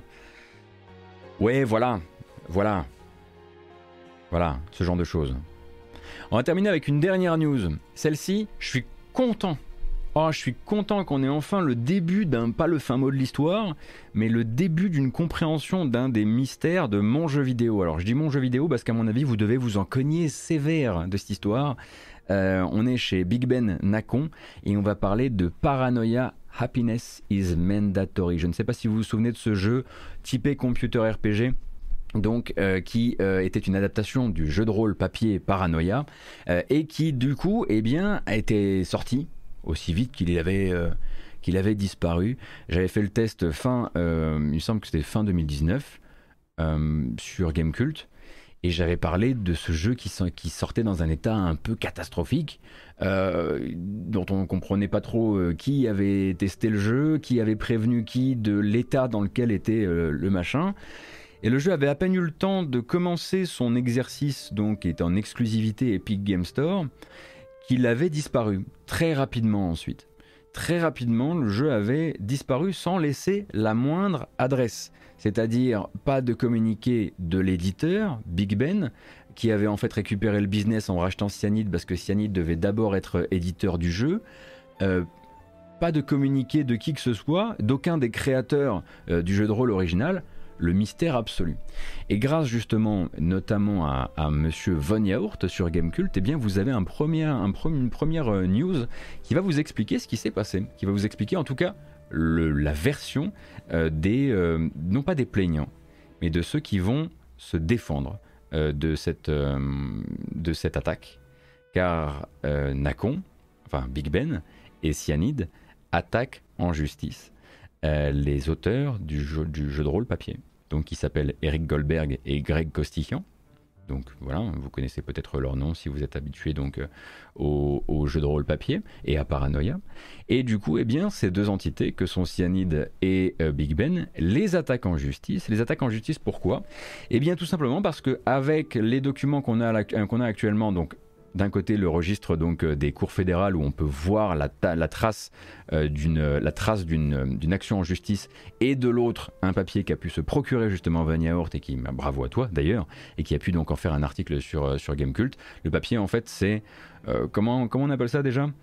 C'est le, mémoire des le mémoire de le mémoire de la défense. En gros, c'est nous avons reçu une accusation et nous répondons point par point à l'accusation. Ils sont donc euh, accusé d'avoir, en tant que, on va dire, propriétaire de la marque Paranoia et auteur de la marque Paranoia, d'avoir fait disparaître le jeu de la vente. Car c'était eux. Euh, c'est eux qui, euh, l'avouent bien bas d'ailleurs, ont utilisé le DMCA après avoir plusieurs fois essayé d'avoir gain de cause pour un conflit dont on va parler avec Big Ben, ont fini par recourir directement au DMCA, ont contacté Epic, leur ont fait comprendre qu'ils étaient les détenteurs de la marque, qu'ils étaient en désaccord avec l'existence du jeu sur le store, l'ont fait retirer. Et c'est pour ça que Big Ben les attaque aujourd'hui, parce que Big Ben considère qu'il n'aurait pas dû le faire retirer, car Big Ben serait dans son bon droit d'avoir édité et sorti le jeu dans l'état dans lequel il était. Derrière, je vous laisse lire l'article parce qu'il s'est quand même pas décarcassé euh, pour que finalement je vous raconte tout. Et eh ben, c'est très simple. Derrière, on a euh, un Big Ben qui est en discussion avec une deuxième entité, ici les, auteurs euh, du jeu de rôle, qui s'est engagé contractuellement à, à, présenter des versions de travail à différents moments du développement et une dernière version donc pour validation avant justement lancement, la campagne marketing, de la mise en vente, etc. Euh, ils ont plusieurs semaines, je crois 5 ou 6, euh, pour tester cette version euh, que leur envoie Cyanide et Big Ben. Et au bout de deux semaines, ils leur disent non.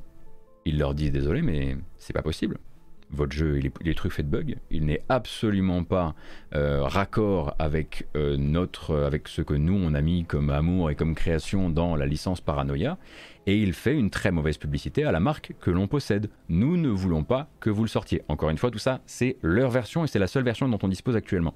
Euh, sauf que Big Ben, bah ils vont faire comme ils auraient déjà fait par le passé avec peut-être un certain Frogwares Balek.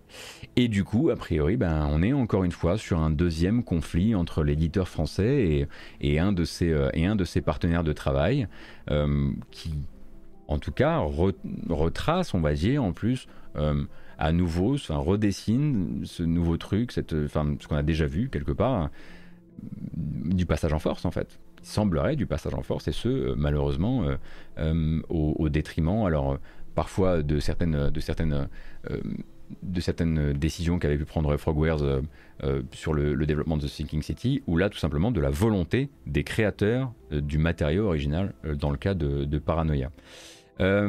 Voilà, donc évidemment tout ça n'a pas été jugé. On a pour l'instant qu'une version bon, tronquée de l'histoire puisqu'on a que celle de ceux qui se défendent, mais qui sont quand même les auteurs principaux.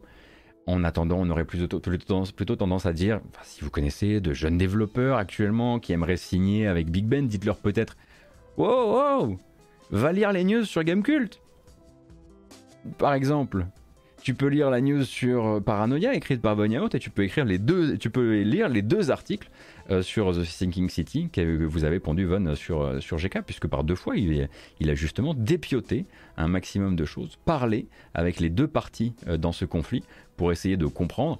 Et vous verrez que Frogwares et, et Nacon, c'est encore une, autre galère, hein, parce que bon, il y, il y a des torts des deux côtés. mais voilà. je suis content parce que ça fait des années que je me dis, mais quand est-ce qu'on aura enfin le, début euh, d'une réponse sur la disparition de ce jeu Il est resté combien de temps? Il est resté euh, combien de temps sur l'Epic Game Store? Deux mois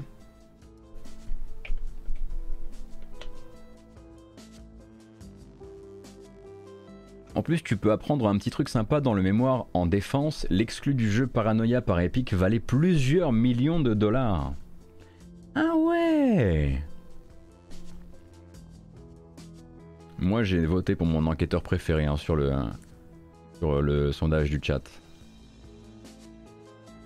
Et d'ailleurs, bah, vous retrouverez dans les deux affaires, à la fois d'un côté Paranoia et de l'autre The Sinking City, un petit, syndrome d'Eldorado sur l'Epic Game Store euh, de manière générale pour Nacon, et le fait que dans les deux cas, si j'ai bien compris, ils n'ont pas prévenu toutes les parties prenantes dans le projet de leur décision, soudain, un beau matin, de sortir le jeu finalement en exclusivité Epic Game Store. Voilà, dans les deux cas, les parties, euh, concernées l'apprendront un peu, euh, soit, par, par la campagne marketing, soit beaucoup trop tard et sans avoir donné leur aval.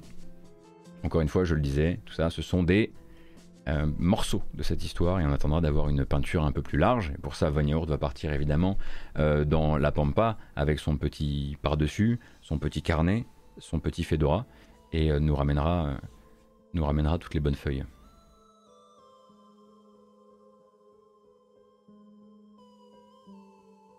Voilà donc et maintenant, on va pouvoir regarder des bandes annonces. C'était long, hein. il y en a eu des sujets, euh, des sujets qui, euh, qui, qui dépriment, mais c'était important. Malheureusement, en plein 1er avril, euh, de, de dire non, on rigole pas aujourd'hui, c'est très sérieux.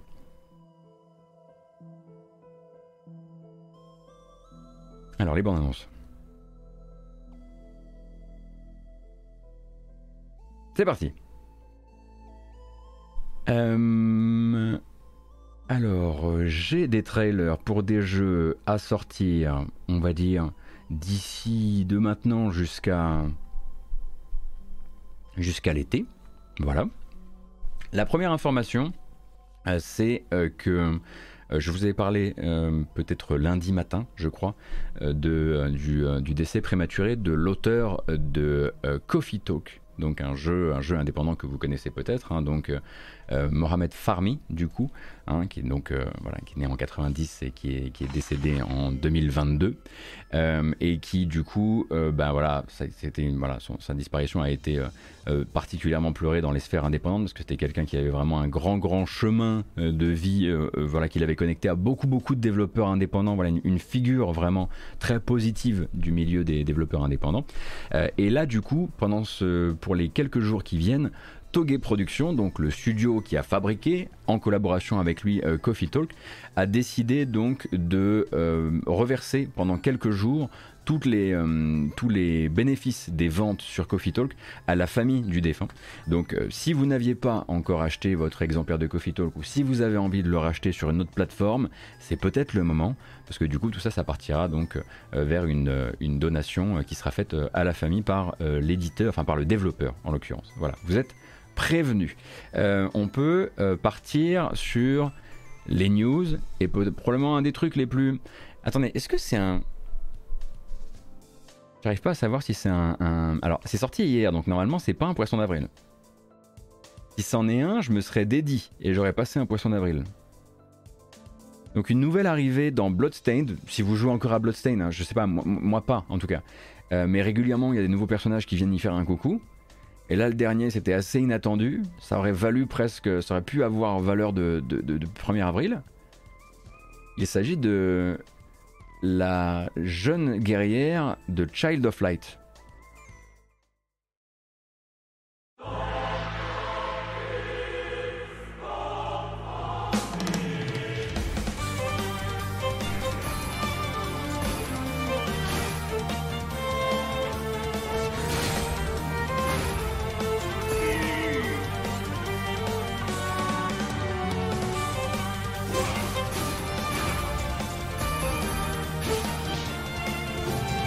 So, what'll it be?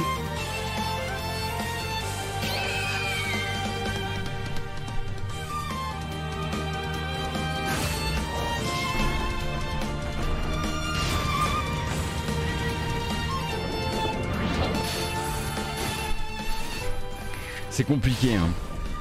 Ouais, c'est compliqué. Mm, mm.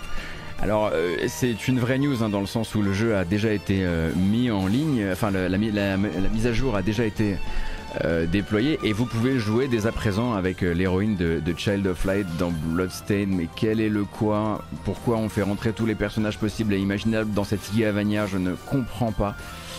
Mais Ubisoft, on y revient à chaque fois. Ubisoft, c'est l'ami de tous les développeurs, c'est l'ami de tous les featuring. Je vous rappelle que le dernier featuring de Far Cry 6, c'est Stranger Things. Et ça, je vous l'ai pas mis. Non, mais je vous laisse aller regarder sur YouTube. Je vous laisse aller regarder le, crossover euh, Stranger Things euh, Far Cry 6. Moi, je le passe pas ici. Il y a des limites quand même. Non, mais je fatigue en plus.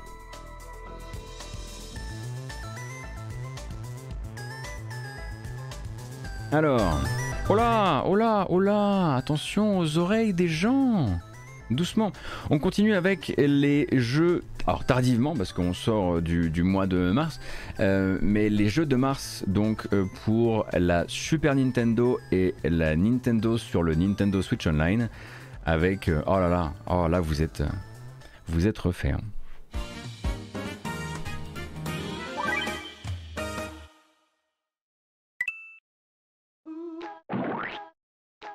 Je sais que c'est votre jeu vidéo préféré.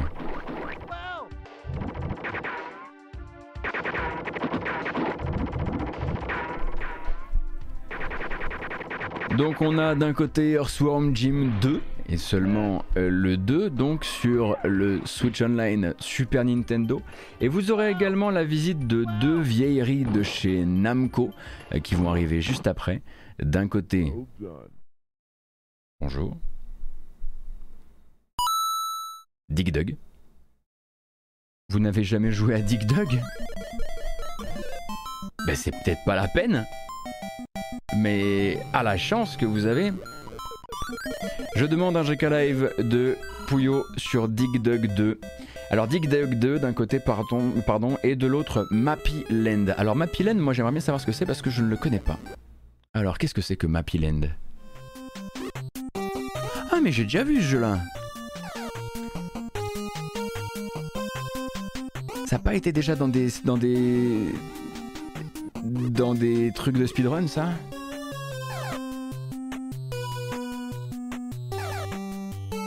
Quasiment sûr.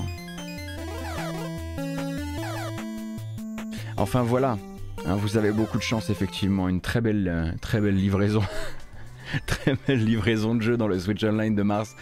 Euh, euh, et, vu qu'on est déjà dans une, ambiance un peu particulière, on se dit attends qu'est-ce qui se passe Gotos? Pourquoi tu nous ramènes des trailers comme ça? Le prochain c'est vraiment pourquoi je vous ai ramené ce trailer? Bah c'est tout simplement peut-être non pas pour se, projeter malheureusement dans l'envie d'acheter le jeu. Merci beaucoup Friedrich. Mais plus un constat peut-être. Le jeu que vous allez voir là n'est pas du studio que vous imaginez. Et en plus de ça, il a été signé, il a été signé, chez un éditeur connu, Dédalic, qui s'est dit euh, allez ça passe, vas-y j'y vais.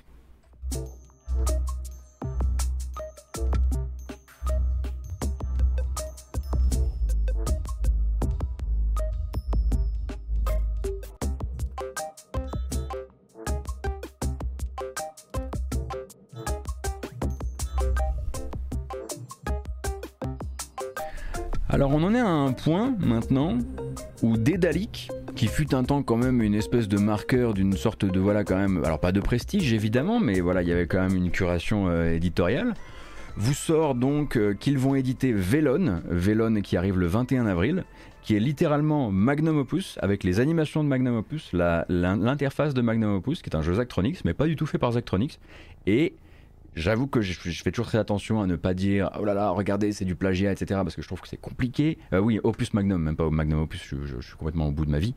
Euh, je fais très attention à ça, vous le savez, parce que j'aime pas qu'on tombe dans ce genre de discussion rapidement. Voilà, sinon on peut pas discuter de Coromon, par exemple, et, c'est bête. Mais là, c'est même pas parce que c'est un, studio que j'aime bien ou c'est parce que c'est un jeu que j'adore. C'est juste que je vous laisserai, regarder la bande annonce. C'est littéralement la même chose, sauf que de temps en temps, il va y avoir effectivement des il va, il va y avoir des, il va y avoir un outil ou une ou deux situations qui n'existent pas déjà euh, dans, dans, Opus Magnum, quoi. Donc, euh, euh, je trouve ça un peu, on dirait shady, je pense. En tout cas, les journalistes américains diraient très probablement shady. Voilà. Et donc, le prochain, lui, bon bah, lui, c'est même pas du. Ce serait même. Non, ce serait genre, du métaplagiat. Voilà, on se dirige vers enfin la date du meilleur métaplagiat possible, on l'espère, le 27 avril. Enfin, la sortie de The Stanley Parable Ultra. C'est attendu de très très longue date. Et c'est The Stanley Parable, Stanley Parable, mais en mieux, mieux, mieux. 27 avril.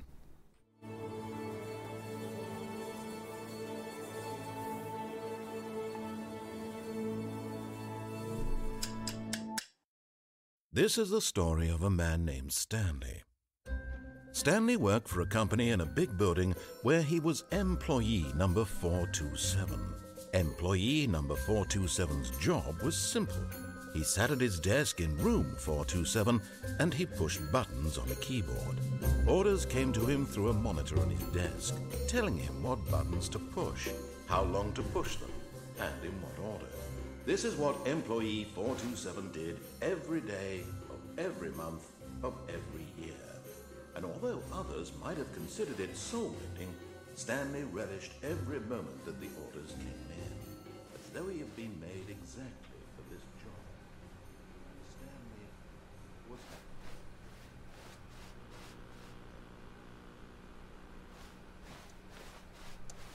One day, something. Something that would forever change Stanley. Something he would never. Stanley walked straight ahead through the large door Oh là là, oh là là, oh là là. Voilà. J'ai, la possibilité que ce soit pas juste fait pour le trailer et que ce soit dans le jeu fait que j'ai pas trop envie de me spoiler plus. Bon, Stanley Parable, si vous ne l'avez jamais fait, c'est juste brillantissime. Mais là, en plus, nous, on attend énormément de choses parce que si on est fan de Stanley Parable, il y a un moment où on a trouvé une très très grande partie des choses qu'il y avait à y trouver. Jeu extrêmement généreux avec voilà beaucoup, beaucoup de trucs à aller chercher. Mais là, avec The Stanley Parable, euh, Parable, Parable Ultra Deluxe, eh bien, il va y avoir du contenu aussi pour nous, justement. Donc, c'est annoncé de très très longue date. Ça a été repoussé un nombre incalculable de fois, je ne sais plus. Et ça sort enfin avec une vraie date. En tout cas, non, moi je le croirai que quand il sera dans mes, dans mes mains, en fait. Avant, de ça, avant ça, je ne. Je, je pars du principe qu'il pourrait être repoussé à n'importe quel moment. Normalement, donc, le 27 avril. Et le 27 avril, vous ne jouerez pas à The Stanley Parable Ultra Deluxe. Parce que vous serez toutes et tous en train de vous adonner au Battle Royale Vampire la Mascarade. Euh, Il y a des priorités, hein. c'est normal.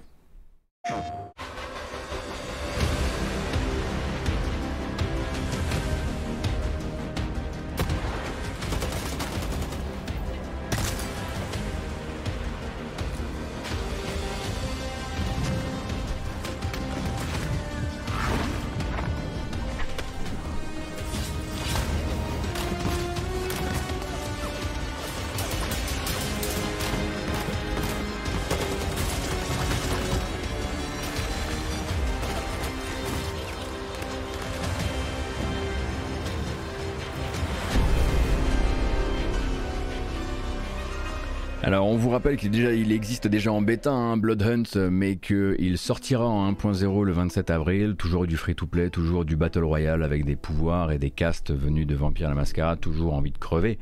Euh, mais également une bonne annonce qui nous a bien montré que c'était quand même vachement mieux avec euh, le pad DualSense.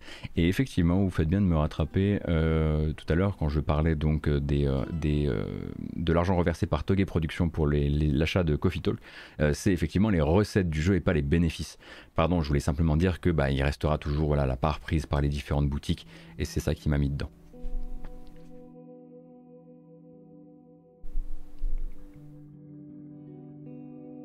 Après, on peut aussi se dire, on, se, on- se retient comme ça de jouer à Vampire la Mascarade Blood Hunt. On est là genre, oh là là, non, Sabristi, il faut vraiment que je joue. Oh, j'adore les Battle Royale free to play. Allez, je tiens deux jours et je joue à Nintendo Switch Sports. Il y a 5 minutes de gameplay qui ont été sortis par Nintendo. On va pas tout regarder, euh, mais c'est important. À ce qui paraît, je sais pas. C'est les gens qui disent ça. Je...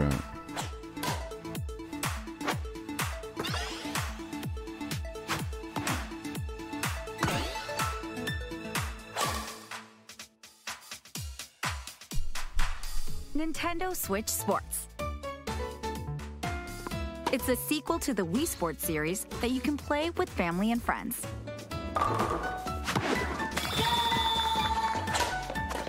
Alors c'est la fin des mi hein, pour rappel. C'est terminé ça les enfants. Va falloir faire une croix dessus. On rappelle hein, que c'est Wii Sports, c'est Wii Sports mais Switch Sports en vérité. Donc Nintendo Switch Sports toujours prévenu pour le 29 avril avec une voilà une série de de sports qui vont vous être présentés durant cette longue vidéo. Et pour rappel, certains sports arriveront plus tard. On a une petite euh, ici. Euh, alors c'était où qui avait une, un listing exact Voilà.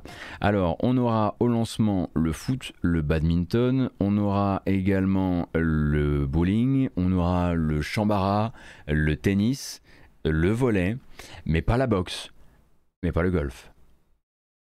Je dis juste que non non ça arrivera plus tard, mais ce sera pas en season pass, ce sera gratuit. Non non bah non non non. Oui, le chambara avec des épées. Enfin, en gros, c'est voilà, c'est du kendo quoi. faut, faut se taper sur la tête. je, je, tiens évidemment à m'excuser auprès de tous les, les gens qui pratiquent le kendo euh, pour avoir euh, résumé leur sport à faut se taper sur la tête. Voilà, je m'excuse. C'est vrai, c'est vrai que c'était un peu réducteur, j'en conviens. Euh, voilà. la présence du badminton me met en joie, mais moi aussi. Mais moi aussi, mais je veux jouer. Mais la boxe, c'était, pas le pire. Je, lis sur le chat que la boxe était le pire des Wii Sports. Et, je me demande ce que je fous là. Voilà. Mais c'est, non, mais c'est pas grave. On peut, euh, on peut avoir des avis divergents sur le jeu vidéo. par exemple, je travaille avec Puyo, donc euh, je connais, euh, je, connais le ressenti quoi. Je connais, I know the feeling. Euh, un jeu dont on a déjà parlé ici, qui va se dater. Il est édité par Kadokawa, Kadokawa Corporation. Ça veut dire qu'il est édité par euh, la même société, enfin par une société on va dire cousine de From Software. Rien à voir en l'occurrence. Il s'agit de Overlord Escape from Nazarick et il s'agit d'un jeu d'action, d'action aventure 2D on avait déjà regardé une première bande-annonce et euh, c'est toujours la même et elle est toujours en basse qualité, j'en suis euh, le premier désolé, mais on n'a pas mieux pour le moment. Euh, je le disais, ça arrivera donc le 16 juin. Alors, oui, tiré de l'animé d'ailleurs, oui, oui, tiré de l'animé. Alors, une seconde, toc, toc, voilà, parce que là c'est la vidéo Steam, c'est un peu plus compliqué.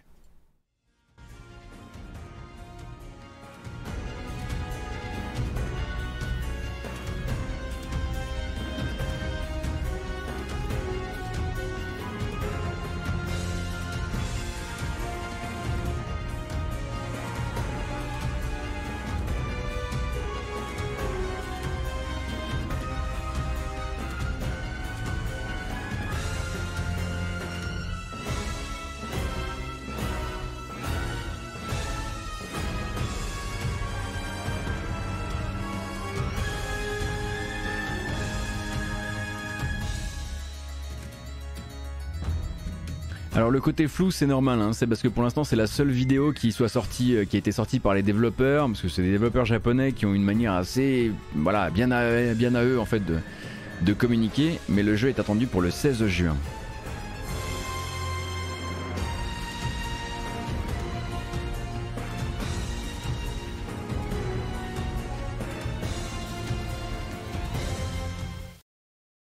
Et puis elle se termine comme ça. En plus, non, vraiment, il n'y a aucun effort de fait.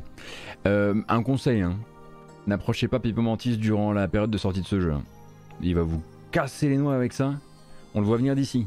Bah d'ailleurs, Von Yaourt, c'est la même chose hein, sur le chat. Euh, voilà, le laissez pas vous parler du jeu à mon avis à la sortie. Ça risque d'être, euh, ça risque d'être fatigant. ah, je viens de me rappeler d'un truc. Ça vient de me traverser comme une flèche. Euh, Hyperlight Breaker, la suite d'Hyperlight Drifter en 3D avec un look plutôt euh, Solar H qu'on a regardé en tout début de matinale. Vous vous souvenez? Ouais? Bon.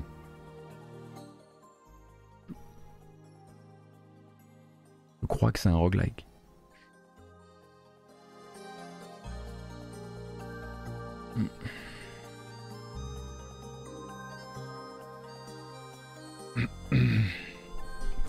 Non, parce que je, sais qu'il y a plein de gens que ça saoule. Voilà, que vous soyez un peu prévenus. Mais c'est peut-être aussi ça qui explique le fait qu'il est, voilà, qu'ils aient pu rebondir assez rapidement et embrayer sur la prochaine prod derrière. C'est que voilà, c'est peut-être pas un truc. Euh, euh, bah, faut voir aussi quel type de roguelite c'est. On, verra, on verra, on verra. Je veux pas, je veux pas dénigrer. Mais c'était pour vous prévenir parce que je sais que parfois quand je dis roguelite, les gens sont là. Alors non, merci. Moi, j'irais faire autre chose. Vous pourrez jouer du coup à, Vampire, la mascarade Blood Hunt à la place. Vous avez beaucoup de chance.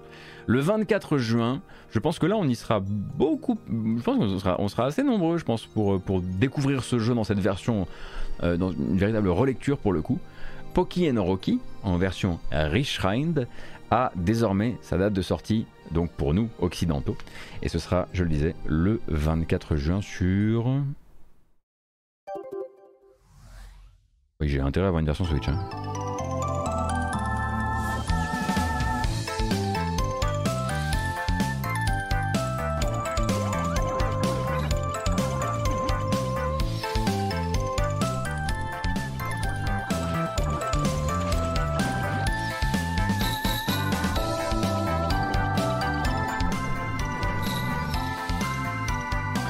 Alors c'est pas tout à fait 9-9 hein, Pokémon Rocky mais je pense qu'on est beaucoup à n'y avoir jamais joué et en plus de ça bon bah voilà il y a quand même la possibilité d'avoir on, va dire la, version la plus jouable possible. Vous avez peut-être lu la date du 21 avril, le 21 avril c'est uniquement pour le Japon. Pour nous il faudra attendre le 24 juin. Oh quel synchro.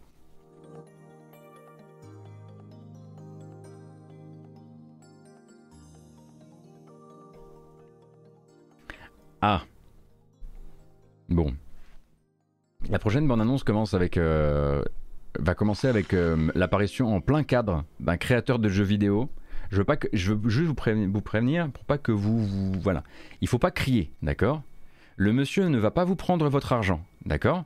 C'est vous qui lui donnez, c'est vous qui décidez. Peut-être que par le passé, vous avez eu l'impression qu'il vous avait pris des sous, d'accord? Ok. Ou qu'il vous avait promis des trucs. Bon. Faut pas crier, hein Ensuite, on va voir le jeu, mais c'est d'abord lui qu'on va voir en premier, quoi. こんにちは、稲船圭司です。えー、とうとうですね、ガンボルトギブス、えー、完成に近づいてきました。えー、アクションがですね、気持ちよくって、かっこいいアクションに仕上がってるんで、えー、ぜひみんなに早く見てほしいなということで、えー、ビデオの方用意してます。ご覧ください。どうぞ。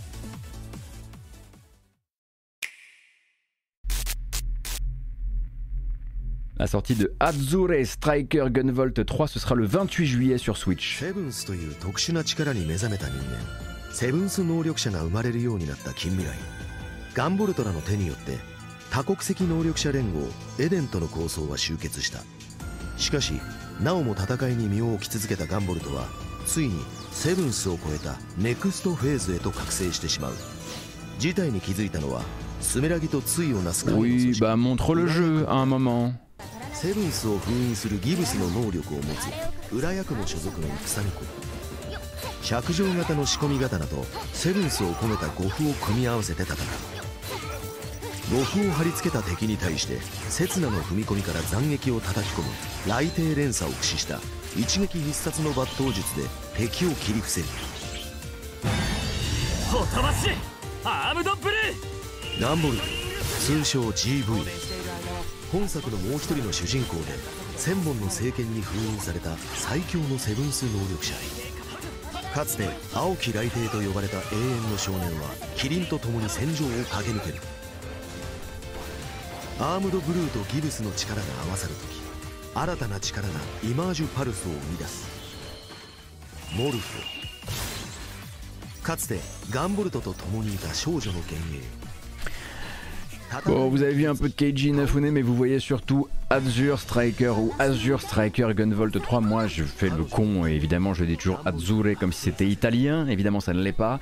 Ça sortira le 28 juillet chez nous sur Switch, et c'est effectivement toujours euh, l'après, euh, donc euh, pour Inti Creates et pour le, on va dire, on va l'appeler le créateur de Megaman, parce que c'est un peu comme ça quand même qui fait son business. D'où le fait que vous ressentiez du Megaman aussi bien là-dedans que par exemple dans Gunvolt Chronicles un, voilà, d'autres, d'autres sous, euh, sous-séries de Megaman. Euh, et donc, comme je le disais, sorti le 28 juin. Et évidemment, toujours beaucoup de. C'est Indie Create, hein, donc tous les trailers, faut juste t'habituer. Tous les trailers, c'est du blabla euh, à bloc, 3 minutes 50 de trailer, quelqu'un qui vous raconte tout le lore, qui vous raconte toutes les mécaniques, toutes les jauges, comment on les remplit, comment on les vide. C'est à chaque fois la même chose. J'ai dit 28 juin Je voulais dire 28 juillet, effectivement, c'est une erreur de ma part, pardon. Dernière bande-annonce avant qu'on ne s'arrête pour aujourd'hui, ou en tout cas avant-dernière bande-annonce. Euh, il va s'agir d'un jeu annoncé tout récemment qui s'appelle Macho. Et Macho, par un studio qui s'appelle, je crois, la Macho Team, euh, est un FPS combiné avec un match 3. Je, je, crois pas que ce soit le premier. Euh, mais pourquoi pas Et c'est attendu pour cette année, sans date supplémentaire.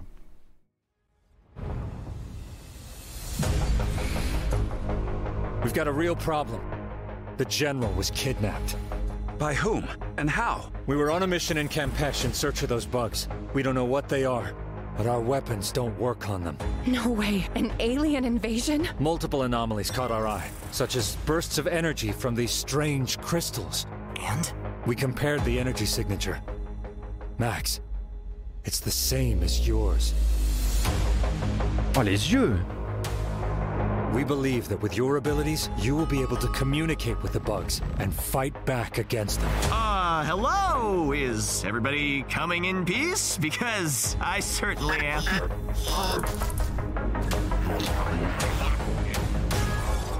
Do we know what they're looking for? They want something back from humans. But everywhere I go, they attack without reason.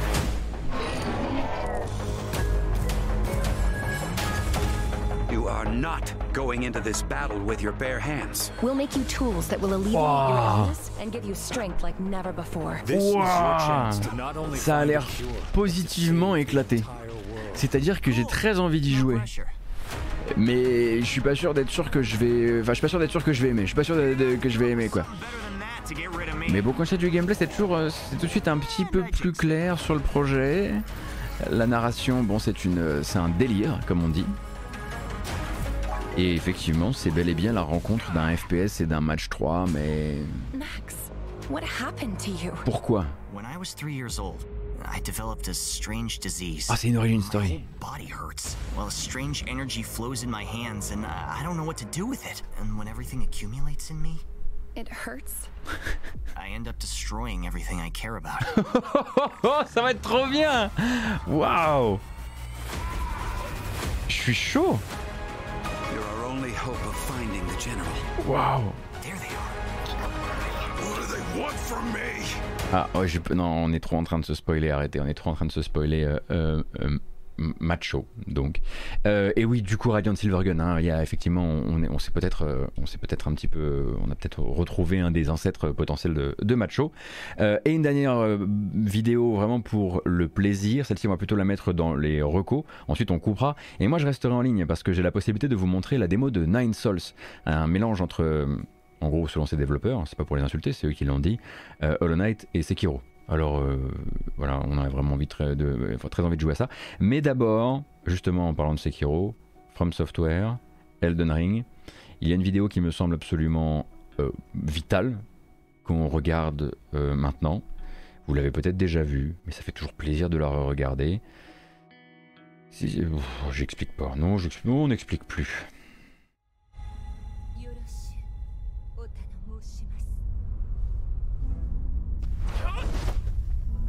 ってきたまえ。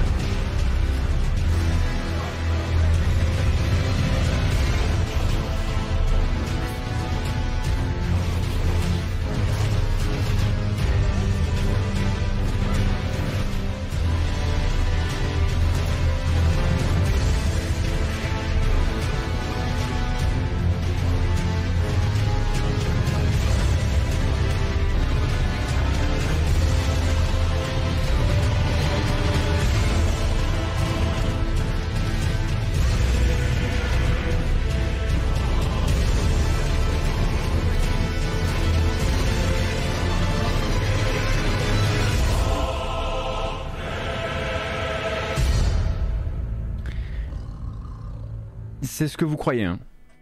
C'est tout ce que vous croyez. C'est un mode Elden Ring pour Tekken. Téléchargeable.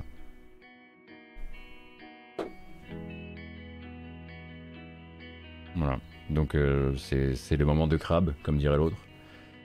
Euh, je trouve qu'ils sont quand même bien défoncés pour créer ce truc-là. Franchement, les mecs sont forts, quoi. Euh, et en plus, à la vitesse à laquelle, à laquelle ils, sortent ces trucs-là, ça me fait halluciner.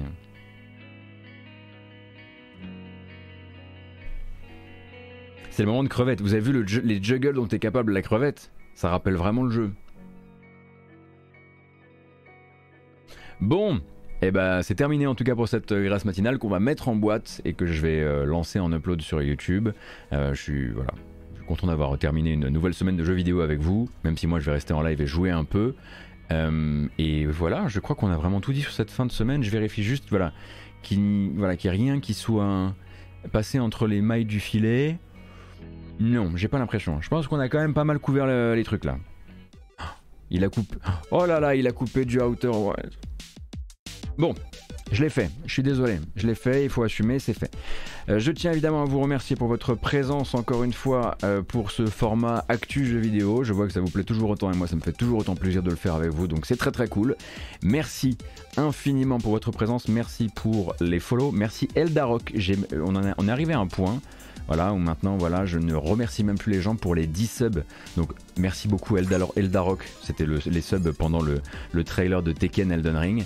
Je vous rappelle que cette vidéo s'en va sur YouTube avec une version chapitrée comme d'habitude, ainsi qu'une version audio que vous retrouvez sur les plateformes de podcast en cherchant la matinale jeux vidéo. Moi, je vous donne rendez-vous, quoi qu'il arrive, lundi matin, 9h pour l'actu JV de la fin de semaine et aussi euh, le calendrier des sorties euh, de la semaine prochaine. Et euh, comme je dis à chaque fois, il est possible que je stream durant le week-end mais ce sera uniquement de l'imprévu. Prenez grand soin de vous, merci beaucoup. Restez dans le coin, il va pas y avoir un raid, mais on va continuer un petit peu en stream si ça vous dit. Et puis pour les autres, bah, je vous souhaite un excellent week-end. Euh, je l'ai dit et je le redis. Merci. A plus.